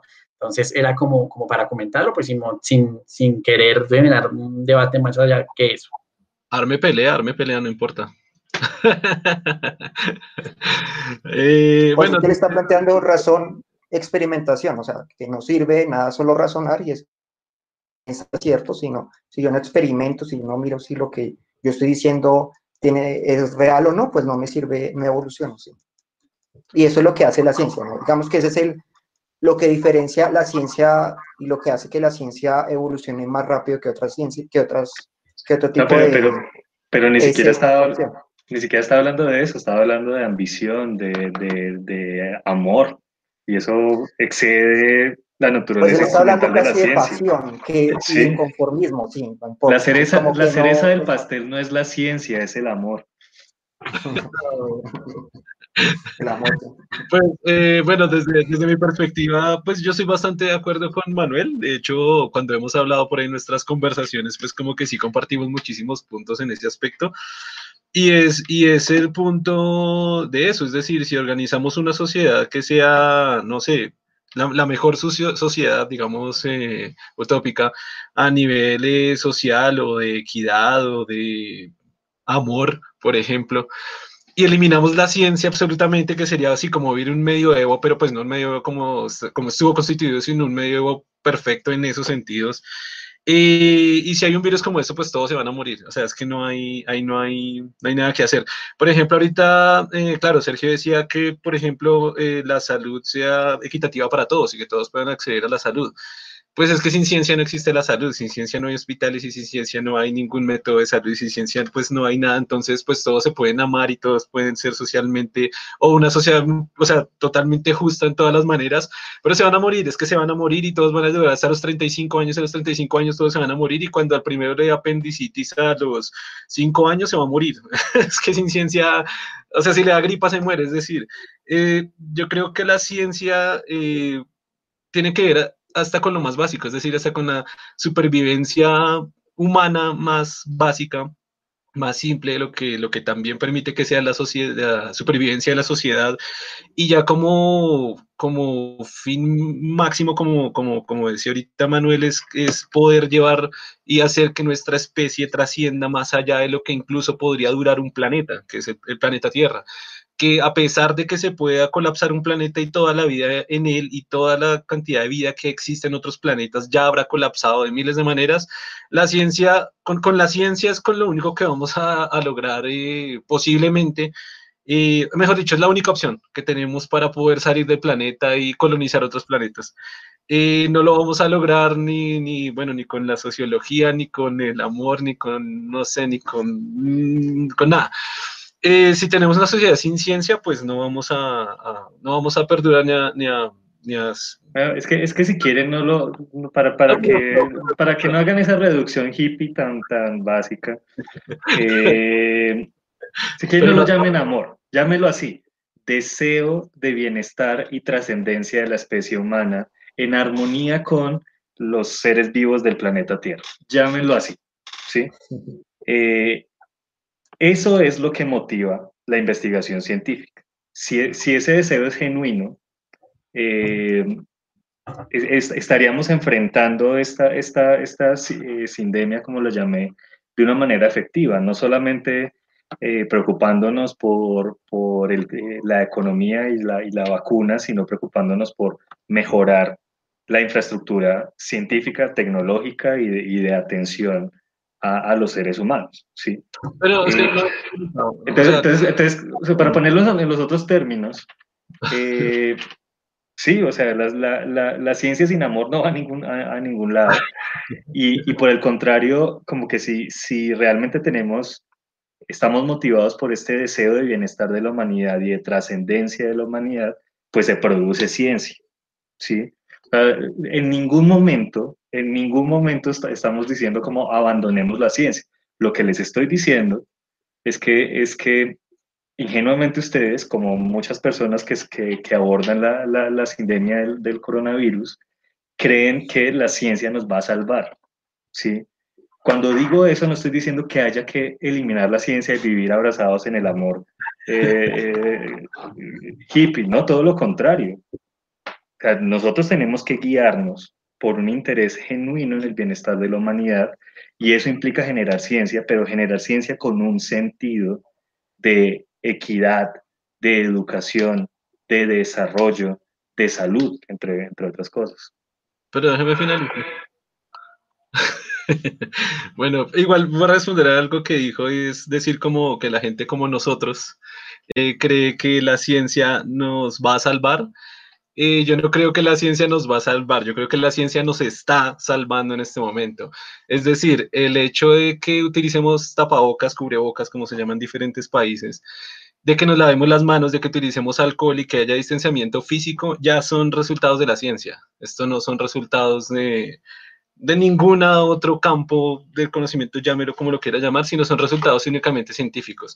¿Por qué se descubrieron tan rápido? Creo que ya los tres lo saben, los cuatro lo sabemos, fue porque mm, ya China había tenido, había experimentado, había tenido la problemática del SARS y ya había encontrado que estos patrones eh, de comportamiento, se puede decir, eh, eh, se podían reducir el nivel de infección de diferentes coronavirus o de otros virus. Eh, se, se, descubrió que para este coronavirus también aplicaba y se implementó. Por ejemplo, cuando Sergio decía la parte de la obesidad o, por ejemplo, la calidad de, del aire. Es, el, el, el, decir de, de, el descubrir qué, qué, es la obesidad y cómo combatirla es, es netamente científico, es decir, lo, lo determinar qué es obesidad cómo se produce la obesidad y cómo no generar obesidad o cómo reducirla es eh, científico. O, por ejemplo, saber que nos estamos contaminando nosotros mismos con el aire, que una de las primeras investigaciones de esto se dio por allá en el, en el 80, en el 70, cuando, las, cuando el aire se estaba contaminando brutalmente de plomo y estaba afectando a, una, a toda la humanidad. Eh, todas esas investigaciones científicas. Entonces, ni siquiera es, es, es, eso de como que la ciencia nos va a salvar, sino que la ciencia nos está salvando y, y, hace muchísimo tiempo. Pero bueno, digamos, para dejar esa parte y para tratar de concluir rápido, eh, desde, desde como la, el axioma inicial que planteaba eh, Sergio, por ejemplo, e, es, es, bien complicado hablar de ese tema porque de pronto si lo hacemos um, de una forma reduccionista, al verlo a Colombia, al verlo a Latinoamérica, puede que se apliquen eh, todas estas eh, maneras, lo que lo que comentaba um, Sergio, por ejemplo, hacer, eh, eh, de tener conocimiento político, gubernamental, que sea eh, equidad social, pero, por ejemplo, eh, me gustaría traer a colación el caso de África, que era en el que se esperaba que hubiera una mortandad tremendísima, los países más pobres de África, para no generalizar todo el continente, y se descubrió que África es uno de los países que, que o sea, a comparación de lo que se esperaba, está teniendo una cantidad de muertes muy baja, y se hizo una investigación científica de por qué estaba sucediendo esto y resulta que algún periódico lo posteaba, no me acuerdo cuál, y decía algo así como la, la, pobreza resultó ser la mejor arma de defensa contra el coronavirus, más que cualquier otro país. Entonces uno, yo decía, ¿por, ¿por, qué está pasando esto? Resulta que en África hay una cantidad de población gigantesca que es muy joven, debido a que muchas personas tienen muchísimos hijos y entonces resulta que en las poblaciones jóvenes, pues la gente casi no está muriendo y tiene un nivel de mortandad súper, súper bajo. Pero si vamos a, mirar el nivel de, social eh, de equidad, de gubernamental, de salud, son supremamente precarios y son, son muy malos, sin embargo, pues son, son zonas que no, que no se han afectado. O por ejemplo, el caso contrario, una persona que en países, por ejemplo Suecia, no sé, como por poner un ejemplo, que tenga un perfecto acceso a la salud de muy buena calidad, eh, que tenga, no sé, dinero, porque pues el, Estado también le da las oportunidades para tenerlo, eh, pero si es una persona de 90 años con alguna morbilidad y le da coronavirus, pues se va a morir. Entonces, independientemente de que el país pueda aplicar muy buenas soluciones a nivel de, salud, de sociales, frente a una pandemia, pues como que el tema es multifactorial y pueden haber muchas razones de, pues, pues de muerte o, de vida, como, como en África, que pudiera ser un poquito contradictorio. Hay, muchísimas, hay muchísimas muertes evitables si le hacemos eh, si, si le prestamos realmente como interés al bienestar humano. Eso es lo, lo, que digo. Por supuesto, hay muchas cosas que no se pueden evitar a nivel puramente biológico, pero, pero, pero a diferencia, por ejemplo, de África, vemos en Colombia que la mayoría de las víctimas han sido personas de, de, de situación socioeconómica vulnerable. O sea, que no es solamente el virus, es el, el, la equidad social. Germán, iba a comentar algo. Ah, no, pero mire el caso de Ecuador, donde la cantidad de muertos fue gigantesca y la razón fundamental fue que no había, no había la infraestructura para entender a la gente, porque no estaban preparados. Entonces, la inequidad fue fundamental, porque la mayoría de esas personas, pues eran personas que no tenían los recursos para pagar. mucha gente que tiene dinero puede, puede pagar un hospital privado, puede pagar un respirador privado, y esas personas no lo tenían. Entonces, sí es fundamental. De pronto, el caso de África puede darse por es que decir que por la pobreza se salvó, no, eso es casi que es una justificación de por qué los pobres están muriendo, no, no, no, digamos que sacarlo a colación fue casi como justificarlo, fue una aventura de que de alguna manera el, virus afecta a la población mayor y entonces a población mayor no se da en África porque las personas mueren muy, y, y, eso no es una razón para decir, no, que están salvados por eso, no. Entonces, digamos, sacar ese, es aludir a, África diciendo que, que, digamos, tuvieron una aventura, no sé en qué vendría a, la justificación de que la equidad es fundamental para evitar esos problemas. No, pero digamos que el, tema que, el, tema no lo dije yo, o sea, el, titular fue de un periódico que leí, que, de hecho a mí me pareció curioso, ¿no? Eh, a lo que yo quería traer a colación era que después del titular, eh, al leer la noticia, pues la explicación era pues ya más biológica de por qué no, por qué no estaban eh, muriendo. Pues bueno, al final yo pienso que, que es como llevar todo de la mano, es decir, tiene que haber eh, buena inversión a nivel de salud, a nivel de a nivel a nivel social, a nivel de, de, quitar las desigualdades sociales que Latinoamérica y Colombia tienen graves problemas con eso. Y, y, sin embargo trabajar como que como que todo esté de la mano de manera principal con la ciencia, que al final para mí, desde mi perspectiva. Pero mire lo que usted está planteando. Usted plantea un problema que me pareció interesante. Usted planteó el problema del plomo en el aire, ¿cierto? Me parece interesante que lo plantearon, porque ahí habla de la dualidad de la ciencia. Lo que nos salvó no fue la ciencia, fueron los científicos. Fue un científico que investigó el problema y luchó hasta que logró eh, hacer que la ciencia cambiara, que la ciencia aceptara sus conclusiones, porque los otros tenían también otro grupo de científicos que lo estaba, estaban diciendo que era falso todo lo que estaba afirmando. Entonces, decir que la ciencia lo va a solucionar todo no sirve. Porque realmente, ¿quiénes son? O sea, ¿quiénes son los que realmente convierten la ciencia en algo? Son personas. Por tanto, decir que la ciencia lo soluciona todo, no. son las personas, finalmente. por eso, a plantear que la, la, ciencia no tiene ética no tiene sentido, porque la ciencia tiene ética porque son personas las que lo conceptualizan, las que lo transforman en algo. Entonces, no, como decir que la ciencia todo lo resuelve, no. Eso que usted acabó de escribir se llama ciencia.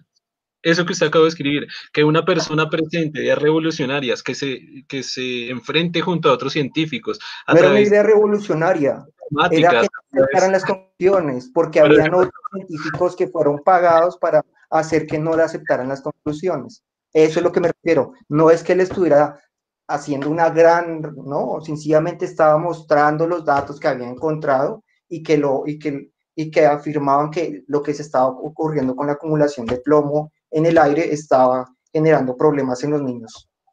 Claro, pero, pero déjame terminar. Es que ah, eso precisamente es lo que se llama ciencia, es decir, contraponer ideas, ponerlas con sus argumentos racionales, matemáticos, experimentales contraponer ideas con otros científicos que se manejen en el mismo campo y dejar la idea más válida, independientemente que las petroleras hayan pagado millones de millones de millones, ¿quién ganó?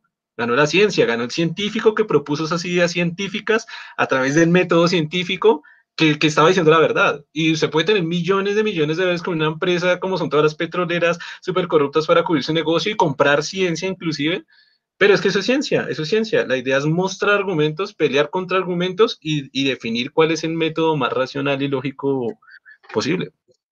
Yo quería, yo quería, este tema está muy interesante, pues realmente. Lo que pasa es que eh, se está cometiendo un error aquí, pues digamos, desde mi punto de vista como investigador y digamos que me he dedicado mucho a toda la estructura de la metodología científica, que ya la tengo hasta aquí. Eh, como tal no debemos de ver la, ciencia como el lienzo que pinta el pintor. La ciencia está por encima de eso. Lo que, lo que dice Agnóstico Razonable es muy cierto. Uno de los principios fundamentales de la ciencia es la falsabilidad. Aquí no se trata de quién tiene la razón y quién no, porque es que la ciencia está por encima de las razones del hombre. La ciencia es, es, simplemente la demostración de una serie de, pasos eh, basados en la lógica y la experimentación que permite llegar a unas conclusiones. Entonces, no podemos ver como que el científico es el que hace la ciencia, porque la ciencia está por encima. La idea es llegar a hacer buena ciencia. Entonces, eh, como tal, el científico no es el que pinta el lienzo, entonces eso, eso, eso es una investigación científica. No, la investigación es simplemente ese lienzo se suma a una gran biblioteca de conocimiento científico. Entonces, digamos que yo pienso que está, la ciencia está por encima de, de, de, las ideas humanas y precisamente eso es lo que yo, quiero pues que nosotros reflexionemos. Ahora lo del tema de la pobreza me parece importante. Eh, eh, yo he estado mirando las estadísticas y por ejemplo países como Bélgica, eh, que son países digamos que no, no suenan mucho en cuanto a tasa de mortalidad, pero muere mucha gente en países europeos, por ejemplo, en, bueno, en Alemania los, lo excluyo porque hace muy buena investigación, pero Bélgica, Suiza, algunos países tienen sistemas de salud muy robustos y como tal no es un tema de pobreza ni de inequidad, sino de falta de inversión en ciencia. Si nosotros aquí tuviéramos la plata para investigar en ciencia, no teníamos que comprarle la vacuna a nadie. Pero aquí tenemos que, hasta el mismo computador, el mismo celular, tenemos que importarlo porque la gente eh, se pone a pensar en otras cosas eh, absolutamente, bueno, de pronto que no, no, no, generan progreso, y nosotros aquí estamos viviendo en qué? En un país agrícola, porque aquí solamente servimos para sembrar, y pues tristemente aquí no tenemos una revolución industrial todavía eh, realmente des en cuenta, somos una economía basada en, en, la agricultura, porque aquí no desarrollamos ni vehículos. en, la extracción minera, no, ni siquiera en la agricultura. eso, ni eso, exacto, imagínate. Y donde, no se invierten ni en agricultura. menos fuera de extracción Entonces yo pienso que, que es, es, ya no es un tema de inequidad, sino de que los gobernantes se den cuenta de que invertir en investigación es la clave para traer riqueza. ¿Por qué razón los cerebros se fugan de Colombia y se van a otros sitios? Y entonces allá sí descubren cosas revolucionaririo O por ejemplo, esta colombiana Diana, se me olvidó el apellido, que, Campo, pues. el que está trabajando en la NASA llevando el, el rover a, a Marte. El, el, el, Opportunity, si no estoy mal.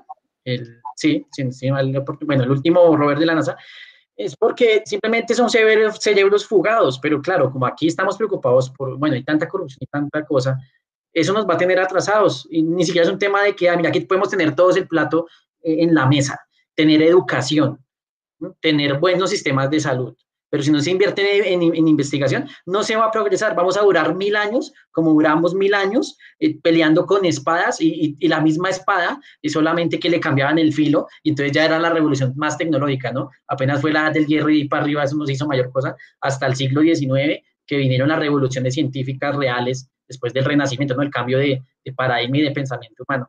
Entonces era como, como para que también dimensionemos eso.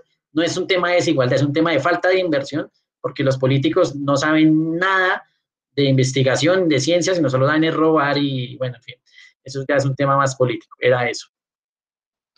Eh, yo quisiera, digamos que desviamos un poquito la conversación del, del coronavirus y del virus a, a, la ciencia, que igual pues sí es, me parece importante la conversación que estamos teniendo, eh, pero quisiera como volvernos un poquito más al, al, al tema del, del coronavirus.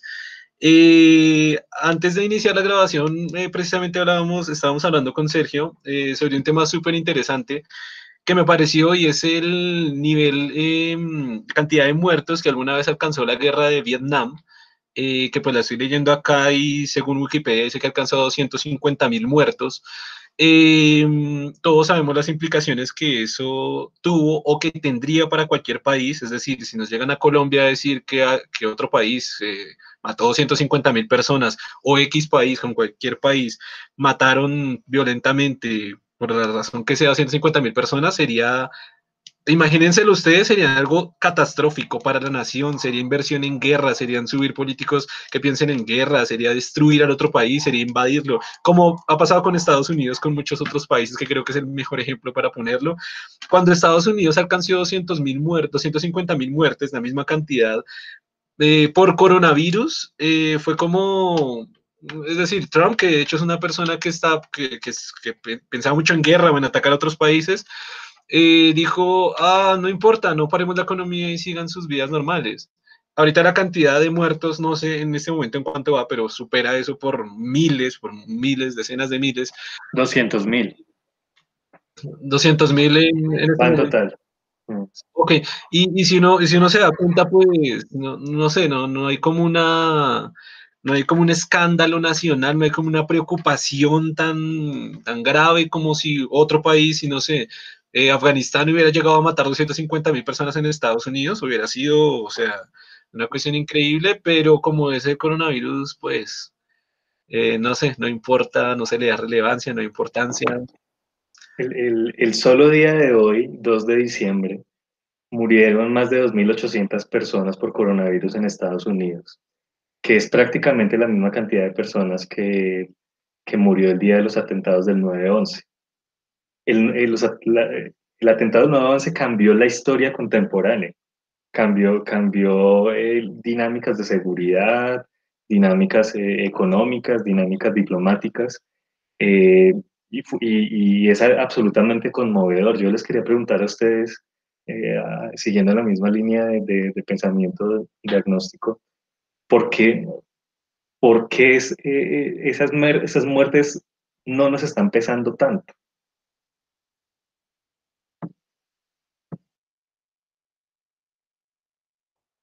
Puede ser una cuestión de tiempo, ¿no? la cantidad de gente que ha muerto ha sido en un periodo largo, puede ser una cuestión, ¿no? Pero también puede ser una cuestión como tal política, ¿no? De lo que se están planteando de que hay un ataque directo a una población, digamos, que puede ser lo que finalmente motiva a las personas a reaccionar, ¿no? Pero en una guerra como en la de Vietnam, obviamente también es un tiempo largo, porque pues no es tan largo, o sea, el coronavirus, llevamos con el coronavirus, no sé, siete meses. Y pues la guerra de Vietnam no tengo en este momento claro exactamente cuánto tiempo fue, pero pues eso no fue en un día ni en un mes, sino también fue en, en meses seguro que alcanzó esa misma cantidad de, de muertes. ¿no?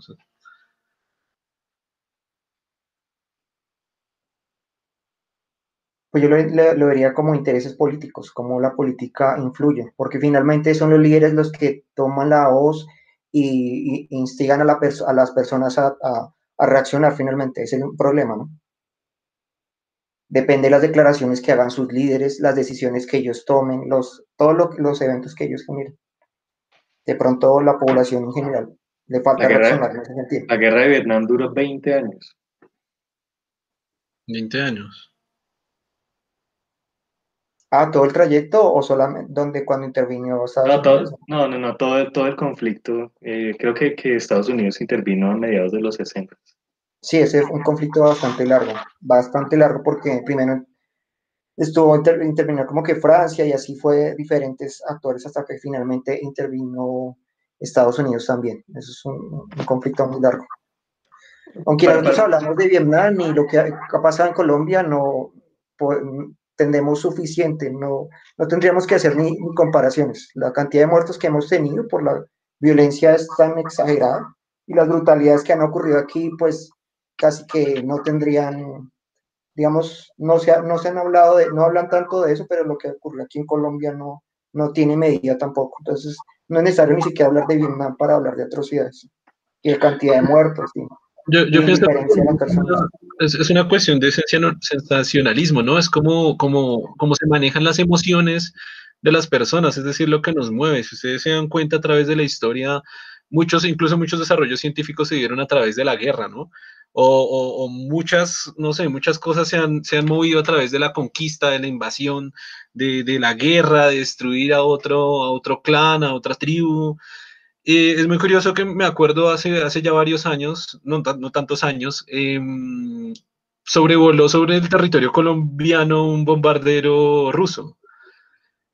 Y fue un escándalo nacional. Es decir, ¿qué, está pasando? lo que dije antes, hay, que invertir en guerra, eh, necesitamos comprar eh, aviones de guerra, casas, eh, tenemos que invertir en ejército, ¿qué está pasando con Rusia? Hay que llamar a Rusia, ¿qué está pasando? pero claro, está la cantidad de muertes que llevamos en Colombia o la cantidad de problemas que, que tiene Colombia y Latinoamérica, desigualdad, pobreza, falta de educación, salud, pero no, como que ah, no, no se dice mucho. ¿No? Como que se deja un poco más al lado, el problema está pasando, todos sabemos qué pasa, como en este momento, nosotros y lo que todos los que nos están escuchando, y, no se pasa, pero si hay un bombardero sobrevolando, pero si un soldado cruzó la frontera, un soldado de Venezuela o en cualquiera de las fronteras de cualquiera de los países, y en Chile un soldado peruano cruzó la frontera, eh, hay, un problema nacional, hay que preocuparnos todos, hay que sentar los medios de comunicación a eso. Eh, no sé, hay un tema, pienso yo que hay un tema de emociones y sensaciones que nos mueven a los seres humanos que siempre nos han movido desde, la, desde, que, desde que existimos, porque al final somos, somos, somos eso, somos animales básicos que, que, que se basan en, en, en, eso, en supervivir, en pelear con los demás para, para, poder sobrevivir en una zona, ¿no? Y, pienso que esos temas como que nos mueven más, más a nivel social y, y político, porque eso se ve reflejado al final, ¿no? Eh, sí, y, la pregunta es como, o sea, no, no digo que tengamos que vivir en miedo, pero tenemos que, que temer eh, cualquier causa de muerte que sea evitable. Tenemos que temerla por prudencia y por, y por este interés por el bienestar de la humanidad. Eh, está, está, preocupante el panorama. estaba viendo noticias hoy sobre las aglomeraciones en, en centros comerciales y en, y en San Victorino, en Bogotá y también en eventos eh, eh, públicos. Y, y, esta comparación pues me llama mucho la atención, ¿no? Eh, en, Colombia están muriendo, pues la, la, cifra está muy inestable, pero, pero es algo, en, en, en las últimas semanas entre 150 y 220 personas por día. que es la cantidad de víctimas mortales, por ejemplo, de, de, de un siniestro, de un vuelo, un vuelo comercial. Digo, sí, un vuelo de pasajeros normal. Cuando, cuando hay un accidente aéreo, eso nos conmociona y, no, y nos produce temor y nos hace como tener una, una actitud diferente frente a frente a, al viaje y eso desarrolla unos, protocolos de seguridad muy estrictos en, en, en, en todo el desplazamiento aéreo. ¿Por qué si se están muriendo el equivalente a, a las personas que se han muerto en, en, vuelos, en catástrofes aéreas diariamente en Colombia, como que no sentimos ese temor y la gente se está aglomerando. Eso me parece, eh, o sea, repito, no es que tengamos que vivir con miedo, pero sí con precaución y me parece eh, eh, un escenario muy catastrófico, como, como es inminente en Colombia un, un segundo pico de, de la pandemia y puede ser mucho más agresivo que el anterior y todavía falta mucho tiempo para que podamos implementar, por ejemplo, la vacuna. Me, acuerdo de algo que plantea, no sé si he visto el Joker cuando habla con uno de los personajes, que le dice que si él dijera que van a morir 50 soldados, nadie se alteraría porque eso es parte del plan.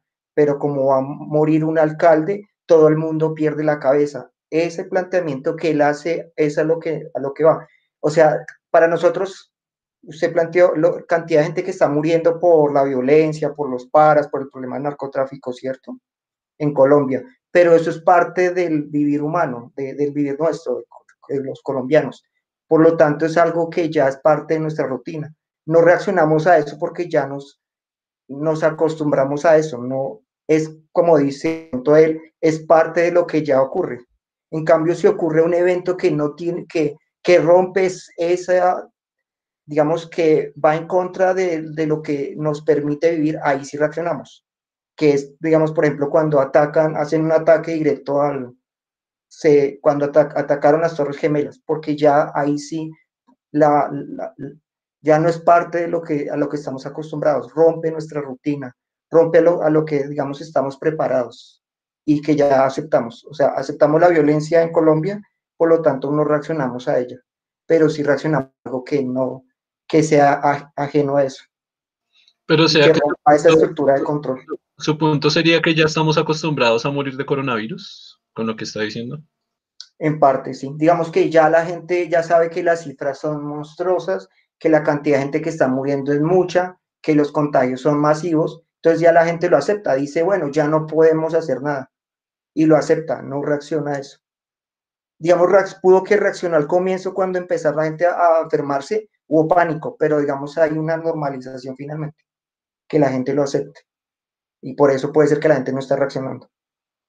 O sea, básicamente Trump permitió que todos se infectaran y, que se acostumbraran a, la, cantidad de muertos y, y ya la gente finalmente no reaccionó puede ser esa una parte. Qué macabro, ¿no? Es una política que se administra por la normalización de la muerte. Eh, espeluznante. Y, hablando también eh, de lo que estamos hablando antes, pues todavía las cifras de muerte del coronavirus creo que distan de la cantidad de muertes que producen las enfermedades cardiovasculares anualmente, eh, que son la principal causa de muertes, digamos que se puede discutir en este momento si en el 2020 fue más el coronavirus que, que las enfermedades cardiovasculares. Pero, pero ese, es un ejemplo caótico. Científicamente sabemos eh, que hay factores muy claros que inciden en, en, muertes evitables, como el alto consumo de azúcares, como el, el, el alto consumo de grasas, la vida sedentaria, eh, el, exceso de, de, de, ciertas sustancias químicas aditivas en, los alimentos. Sabemos eso científicamente, pero eso no se traduce en, ningún, en ninguna medida eh, política ni, ni, ni, como que somos realmente eh, conscientes de las dimensiones del problema. ¿no? en parte sí que necesitamos divulgación, divulgación científica, pero llevar la ciencia como una herramienta para el bienestar de las personas, no simplemente como información, no simplemente como explicación de, de por qué suceden las cosas como suceden. Y, y eso hace parte de la inequidad. Inequidad incluye no acceder al conocimiento, ¿sí? Entonces, entonces pues, pues realmente lo que quiero decir es hay, hay un falso dilema entre ética y ciencia. tenemos que buscar una manera, por, por la característica de estas endemias tenemos que buscar una manera eh, coordinada trabajar en eso y no, no creer que una, una sin la otra eh, nos va a salvar, como estábamos diciendo hace un rato. Pienso que, o sea, una conclusión mm, muy buena que nos deja el coronavirus, aparte de muchas, porque pienso que el coronavirus como que se pueden sacar muchísimas cosas buenas, y, y, es, y es esta, es decir, la razón por la cual se están invirtiendo todos los esfuerzos económicos, gubernamentales, científicos en el coronavirus, es porque las implicaciones que tiene el coronavirus en la población son evidentes a nivel económico.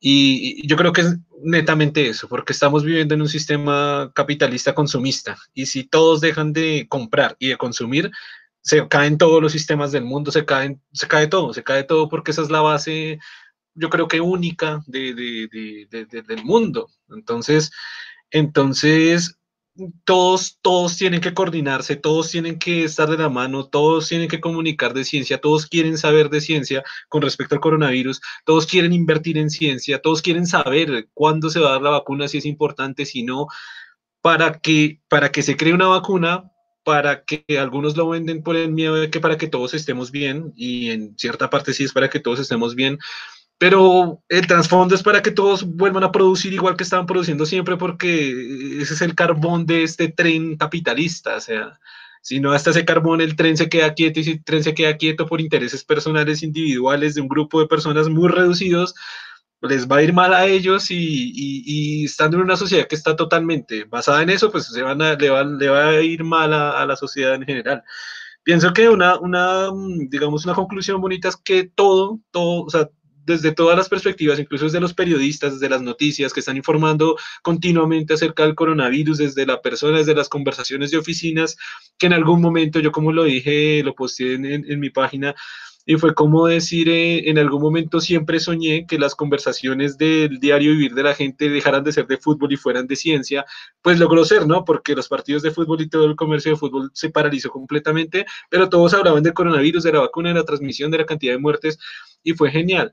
Pienso que una conclusión bonita es esa, si, si, si todos los esfuerzos igual que se dedicaron en, la pandemia del coronavirus, se dedicaran, por ejemplo, a enfermedades cardiovasculares, enfermedades pulmonares, al VIH, a investigación científica, inversión tecnológica, a llevarle conocimiento a la cantidad mayor de personas que se pueda en ciencia, a que las personas sepan de ciencia para saber por qué gobernantes votar, para que los gobernantes inviertan en ciencia y utilicen la ciencia para el desarrollo del país pues no sé, la haríamos, sería, estaríamos en, una sociedad impecable. Pasa que, claro, como las muertes de corazón pues, al final no reducen tanto este, eh, este tipo de cosas, pues simplemente no se invierte, ¿no? Pero...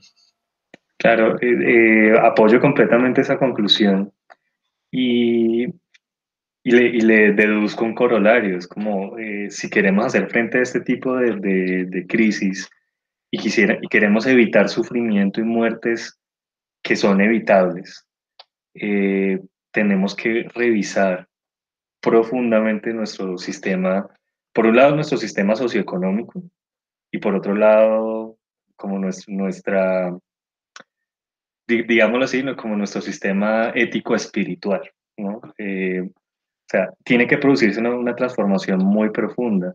yo les quería recomendar eh, una lectura a todas las personas que nos están escuchando, que es eh, La peste de Albert, Camus, eh, una novela existencialista sobre una pandemia en una, en, una sociedad concreta.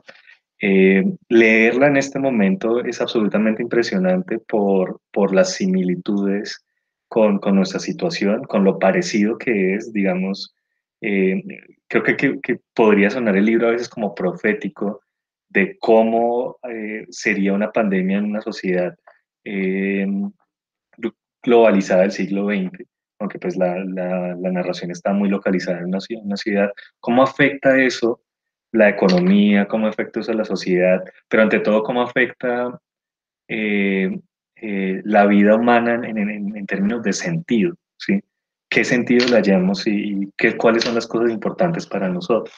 Les voy a compartir una, eh, una, una sección, una pequeña cita de esa, de esa, de esa novela. Dice, eh, la Navidad de aquel año fue más bien la fiesta del infierno que la del Evangelio. Los comercios vacíos y sin luz, los chocolates artificiales o las cajas vacías en los escaparates, los tranvías llenos de caras sombrías, no había nada que pudiera recordar las navidades pasadas. En esta fiesta en la que todo el mundo, rico o pobre, se, regocijaba en otro tiempo, no había lugar más que para las escasas diversiones solitarias y vergonzosas que algunos privilegiados se, se procuraban a precio de oro en el fondo de alguna trastienda graciente. Las iglesias estaban llenas de lamentaciones en vez de acciones de gracias. En la ciudad osca y helada, algunos niños corrían de un lado para otro ignorantes de lo que les amenazaba. pero nadie se atrevía a hablarles de, del Dios de otros tiempos, cargado de ofrendas, antiguo como el dolor humano, pero nuevo como la joven esperanza. No había sitio en el corazón de nadie más que para una vieja y tibia esperanza, esa esperanza que impide a los hombres abandonarse a la muerte y que no es más que obstinación de vivir. Em, entonces, bueno, pese a los parecidos en particular, estaba pensando en, esta, en este párrafo, eh, porque siento, ya por las aglomeraciones en, en, lugares comerciales en Bogotá, eh, y, y, un poco por la actitud de las personas cercanas eh, frente a la llegada de diciembre, frente a la inminente Navidad, siento que con esta normalización de, de la actitud frente a, a, la pandemia, la, la, Navidad no va a ser muy diferente que en, que en épocas pasadas y esto podría ser un serio problema en términos, como les decía, de, un nuevo pico de enfermedades, de contagios y muerte, eh, que sería en enero. ¿sí? Eh, en La Peste, en esta novela de, de, Albert Camus, que pues quizás ustedes reconocerán como un autor muy pesimista, eh, hay, hay, un mensaje muy, muy bello en que en una, una, crisis como esta es una oportunidad para repensar eh, los valores fundamentales de la vida, el sentido de la vida. Y, una de las razones por las que les recomiendo la lectura es que eh, la gente aprende que tiene que hacer sacrificios y cooperar y preocuparse genuinamente por el bienestar de otros para enfrentar una emergencia como esta. Pese a que la peste, él dice, nunca se termina de ir del todo, si uno, si uno lo sabe. Eh, entonces me, preocupa como este, este regreso a, esa sensación de normalidad, eh, porque es como que no se, no se está aprovechando realmente la crisis para un cambio, ¿no? Eh,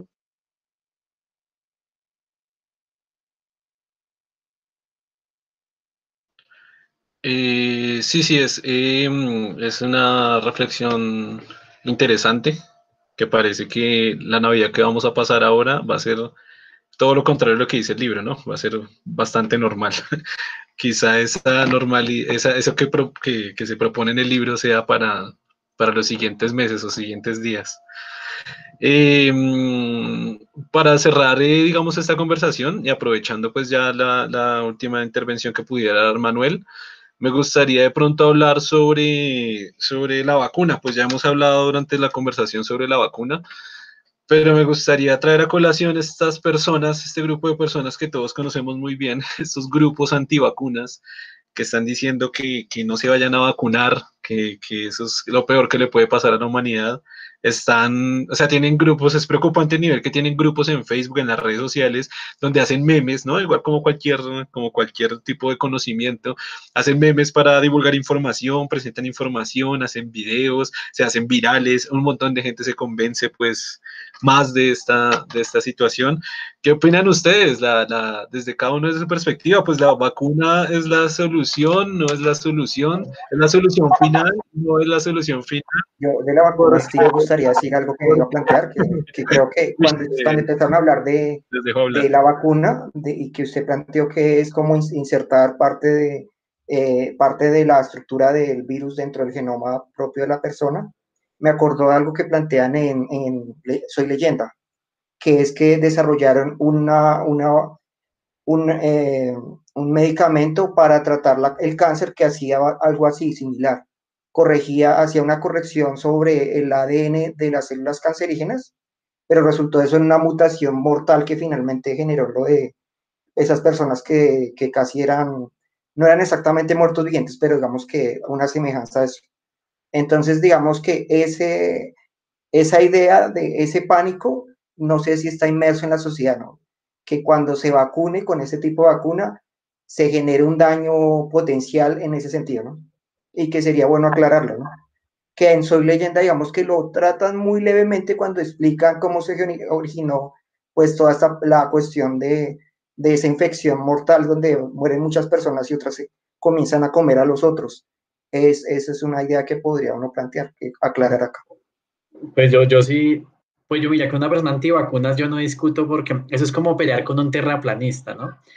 Entonces, em, pues resulta que eh, hay personas que simplemente tienen la necesidad de creer en algo y ellos creen en que las vacunas les hace daño. Eh, ahí confluyen dos cosas. La primera, la ignorancia, porque pues evidentemente no tienen información científica para comprender siquiera cómo funciona una vacuna, porque viven en el mundo de la paranoia, ¿no? No creen en el progreso humano. Entonces, esos son los mismos que no creen que el hombre fue a la luna y que tampoco creen que la Tierra es un geoide, eh, tampoco creen, eh, pues son los que piensan que el virus fue fabricado directamente. Pero entonces, claro, eh, es, es la suma de la ignorancia humana, la paranoia, que está unida ahí, y ahora entonces dicen que es que las vacunas les produce autismo. Yo he tenido la oportunidad incluso de, de ver algunos blogs, en, incluso en Facebook. Eh, a veces, eh, yo no sé, soy masoquista, entonces yo entro en algunas conversaciones donde hablan de ese tema y son tan anticientíficas que pues realmente me produce como impotencia, ¿no? Ver 300 eh, personas comentando barbaridades en donde pareciera que ni siquiera pasaron por la escuela, o por lo menos medianamente estructuraron su conocimiento. Entonces, yo pienso que el tema de las vacunas está por encima de la creencia humana. Las vacunas tienen toda una, un argumento científico, funcionan, existen miles de vacunas fabricadas, todas tienen una lógica esencial desde que Luis Pasteur y todos los científicos del siglo XIX y principios del siglo XX, cuando desarrollaron la teoría celular, lograron precisamente eh, quitar de, de esa, ese, ese, tema de, se veía como algo extraño, ¿no? En principio, ¿no? Eso es como, como brujería. Lo mismo con los trasplantes de órganos. El primer trasplante fue de sangre entre un perro y un humano. Evidentemente, como le fue al paciente, mal, pero la ciencia descubrió que el sistema de antígeno leucocitario está codificado por unos genes específicos y entonces se requiere una compatibilidad genética entre un donante y un receptor. Eso lo se descubrió con, con el avance de la ciencia. Yo pienso que el tema de las vacunas es, es, un tema paranoico. No peleo con los antivacunas porque es como pelear con un terraplanista, porque entonces ellos van a sacar cualquier tipo de argumento y entonces como estamos peleando eh, o discutiendo con alguien que no usa el racionamiento para llegar a una conclusión, entonces yo lo dejo como, como aparte, yo respeto la creencia de las personas, así como hay personas que creen en, en diferentes dioses, que creen que han sido abducidos por alienígenas, bueno, en fin, eh, yo pienso que, que, eso es algo que yo respeto mucho, pero personalmente, como persona que vivo de la ciencia, lo considero una falta de respeto para eh, la lógica del pensamiento crítico de las personas.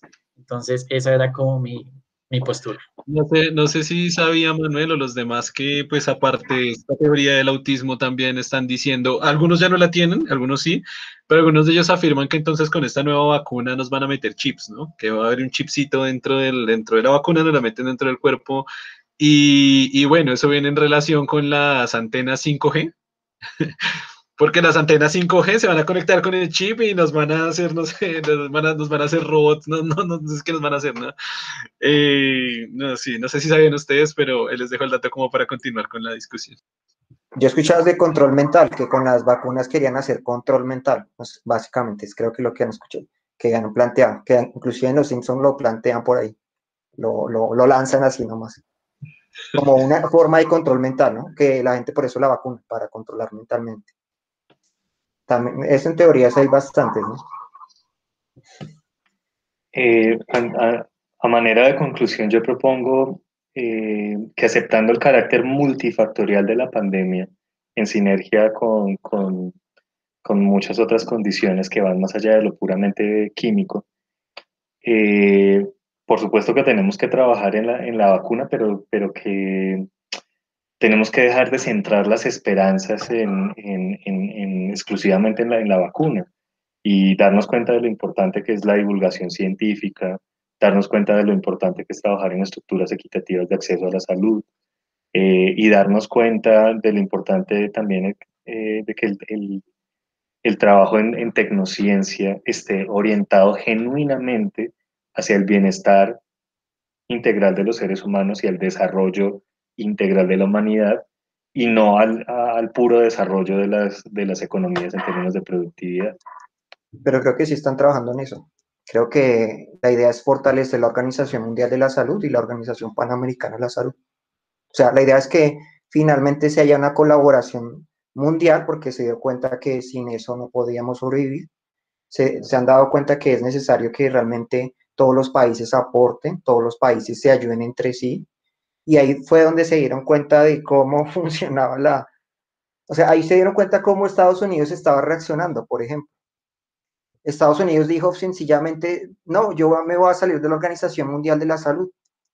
Y, también Estados Unidos ha hecho aportes significativos para lograr que la Organización Panamericana de Salud colapse porque nos, no está aportando en términos monetarios, tiene una deuda como el 53%.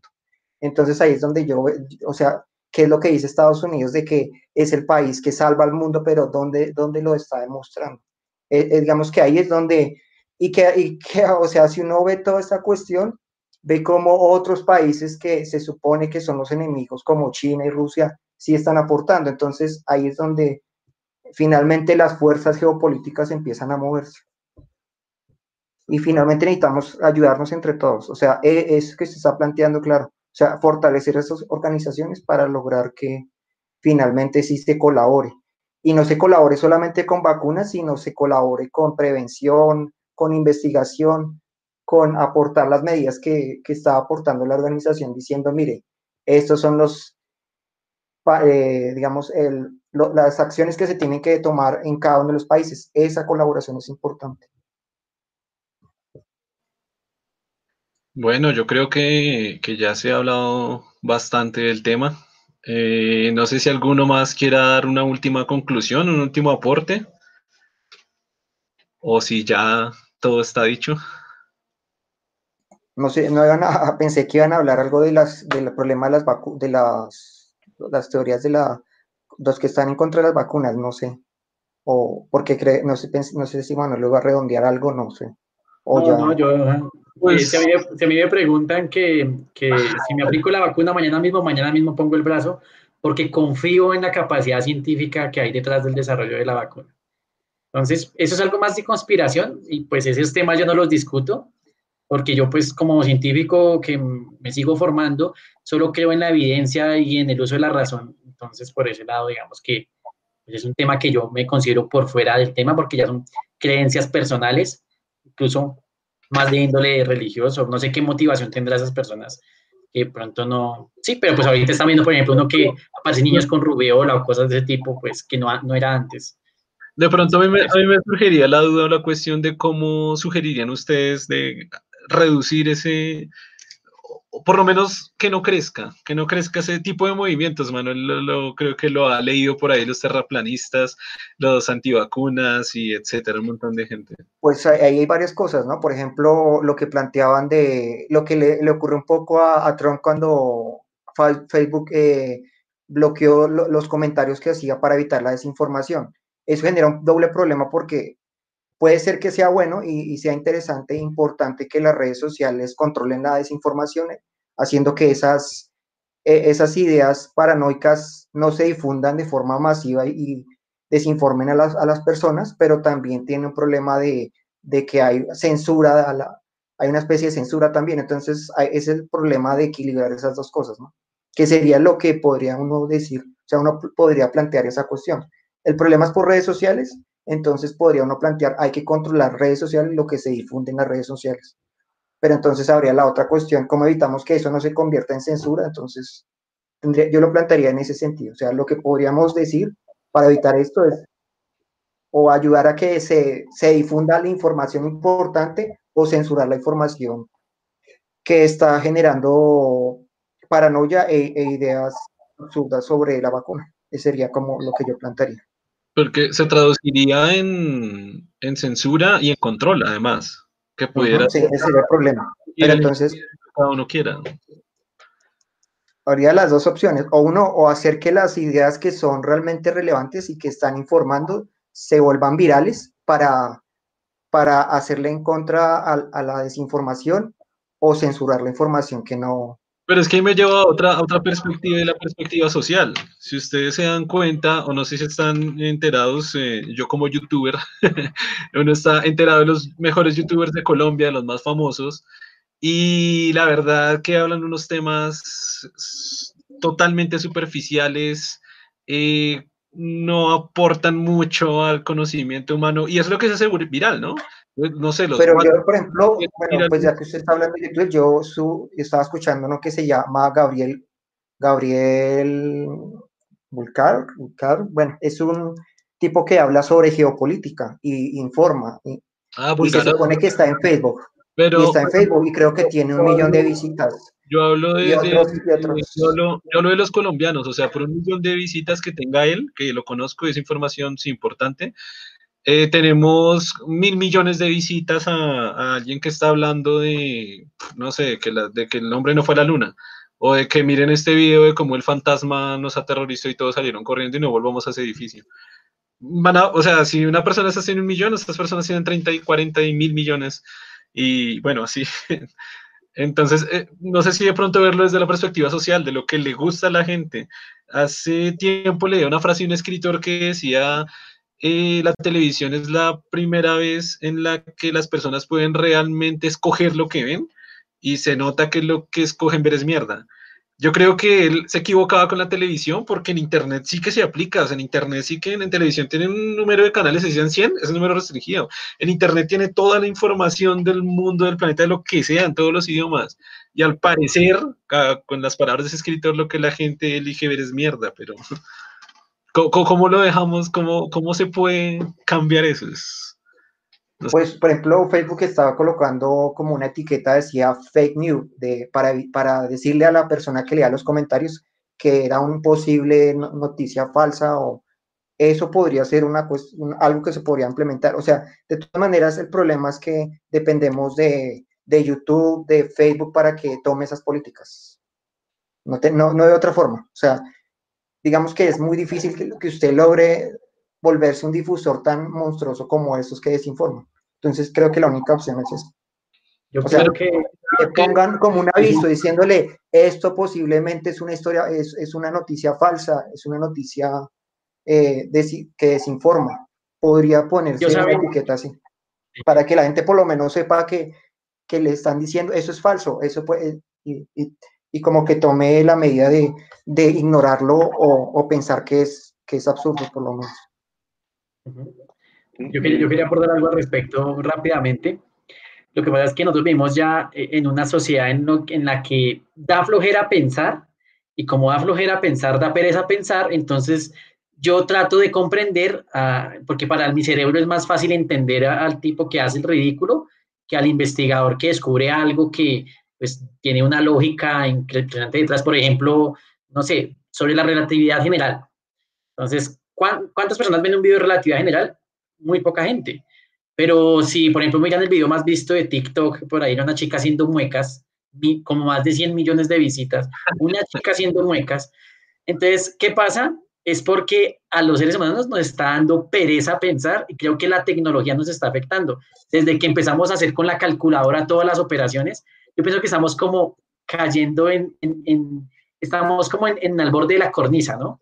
Entonces, en- estamos en el punto en el que la tecnología nos va a superar. Bueno, y quizás esto sea para otro tema de, de la inteligencia artificial y todo eso, y podamos llegar a, hablar de, de- de la biología, bueno, desde ese punto de vista.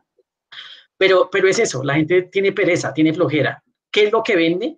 La imagen, entonces la, la vieja semidesnuda, el tipo haciendo el ridículo, el que se cae, el que dice tonterías, el que, en fin, porque simplemente es eso, es, es algo social. La persona le gusta el morbo, le gusta ver el incidente, le gusta la burla, y estamos es como en un retroceso, y quitar eso es muy difícil, eso esencialmente es un problema ya del núcleo estructural de la sociedad, que es, que es la familia. Desde la familia no se están eh, procurando eso, a los niños se les deja desde los cuatro años ver cualquier cosa en, en YouTube, y entonces el chino, claro, crece con ideas, entonces se están suicidando a los 15 años, que porque un youtuber sale haciendo muecas y salió triste y se mató, entonces el que también hace lo mismo.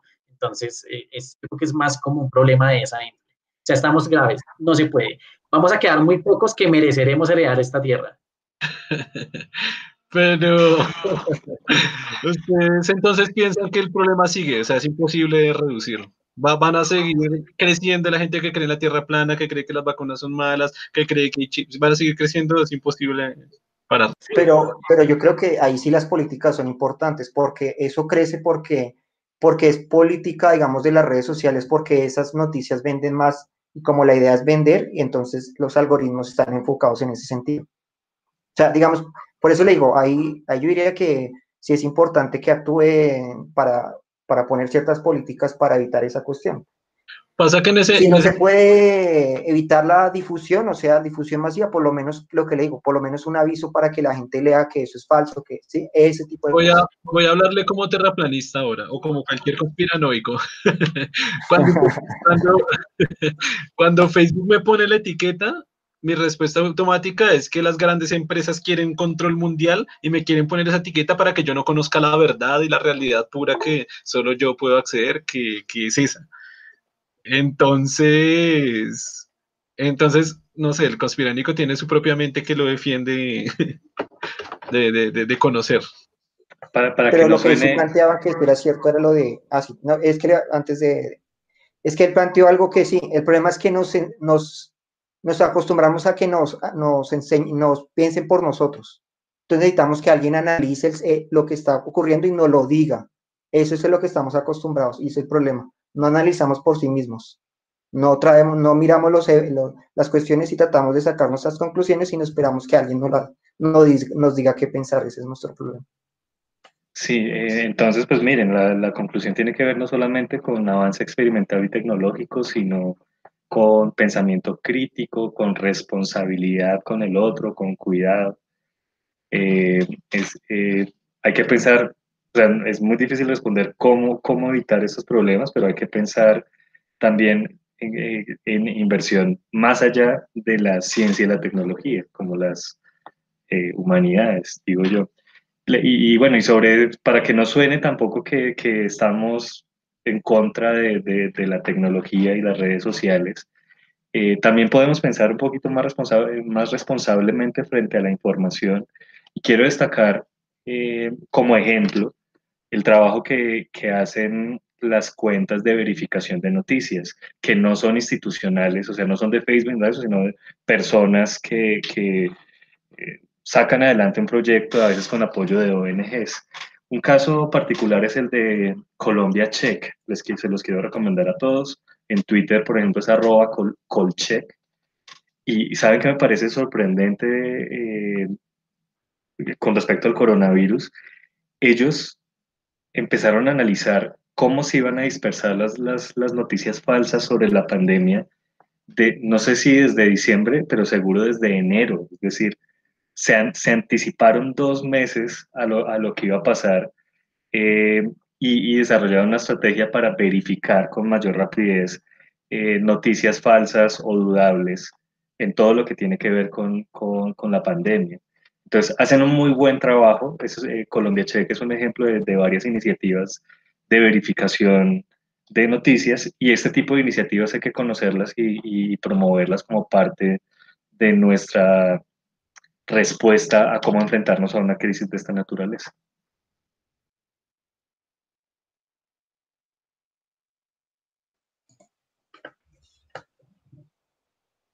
Germán quería decir algo, que tiene la, Ah, bueno, eh, no, sí, sí, o sea, exactamente, digamos, mm, lo único que no, la única respuesta incorrecta es no hacer nada. Si, no empezamos a, hacer algo, sea lo que yo le estaba planteando, que algunos plantean de poner políticas, sea realmente construir sitios donde se verifique la información y que la gente vaya allá y sepa que la información es real, eh, hay que tomar iniciativa para lograr que esto no siga ocurriendo. Listo, bueno, entonces ya creo que todo queda súper bien dicho, se sacaron buenas conclusiones, se llevó una muy buena conversación. Espero que la gente escuche todo el video porque seguro están viendo en TikTok a la chica de las muecas, pero bueno, todo esto es parte de lo que sea Germán, estamos tratando de hacer algo para llevar información y que la gente reflexione, piense de otra manera, ¿no? pero igual no hay que tampoco decir entretenimiento versus ciencia, no, sino, o sea, hay que hacer una justa medida. ¿eh? O sea, el entretenimiento es parte del ser humano, entonces hay que permitir, sea, hay que permitir que la gente vea esas cosas, y, pero también hay que pedirle que trate de, de, de buscar también pensamiento crítico, no quedarse con un solo enfoque. Tampoco es no al extremo, porque pues hay gente que sí lo disfruta y no necesariamente decirle, no, usted no debe hacer eso, sino pues sea más diverso en lo que, en, en sus gustos, busque informarse también, ¿no? No sé qué solamente en eso. Listo, entonces eh, muchas gracias a los tres por estar acá en el video. Estamos hablando para quizás otros videos en otras temáticas, en otros temas para después. Con Manuel ya tenemos uno pensado próximamente para hablar sobre exobiología. Muchísimas gracias por el tiempo, por estar acá y bueno, ya nos veremos en otra ocasión. Un saludo a todos. Chao. Gracias por la invitación. Chao. Chao. Chao.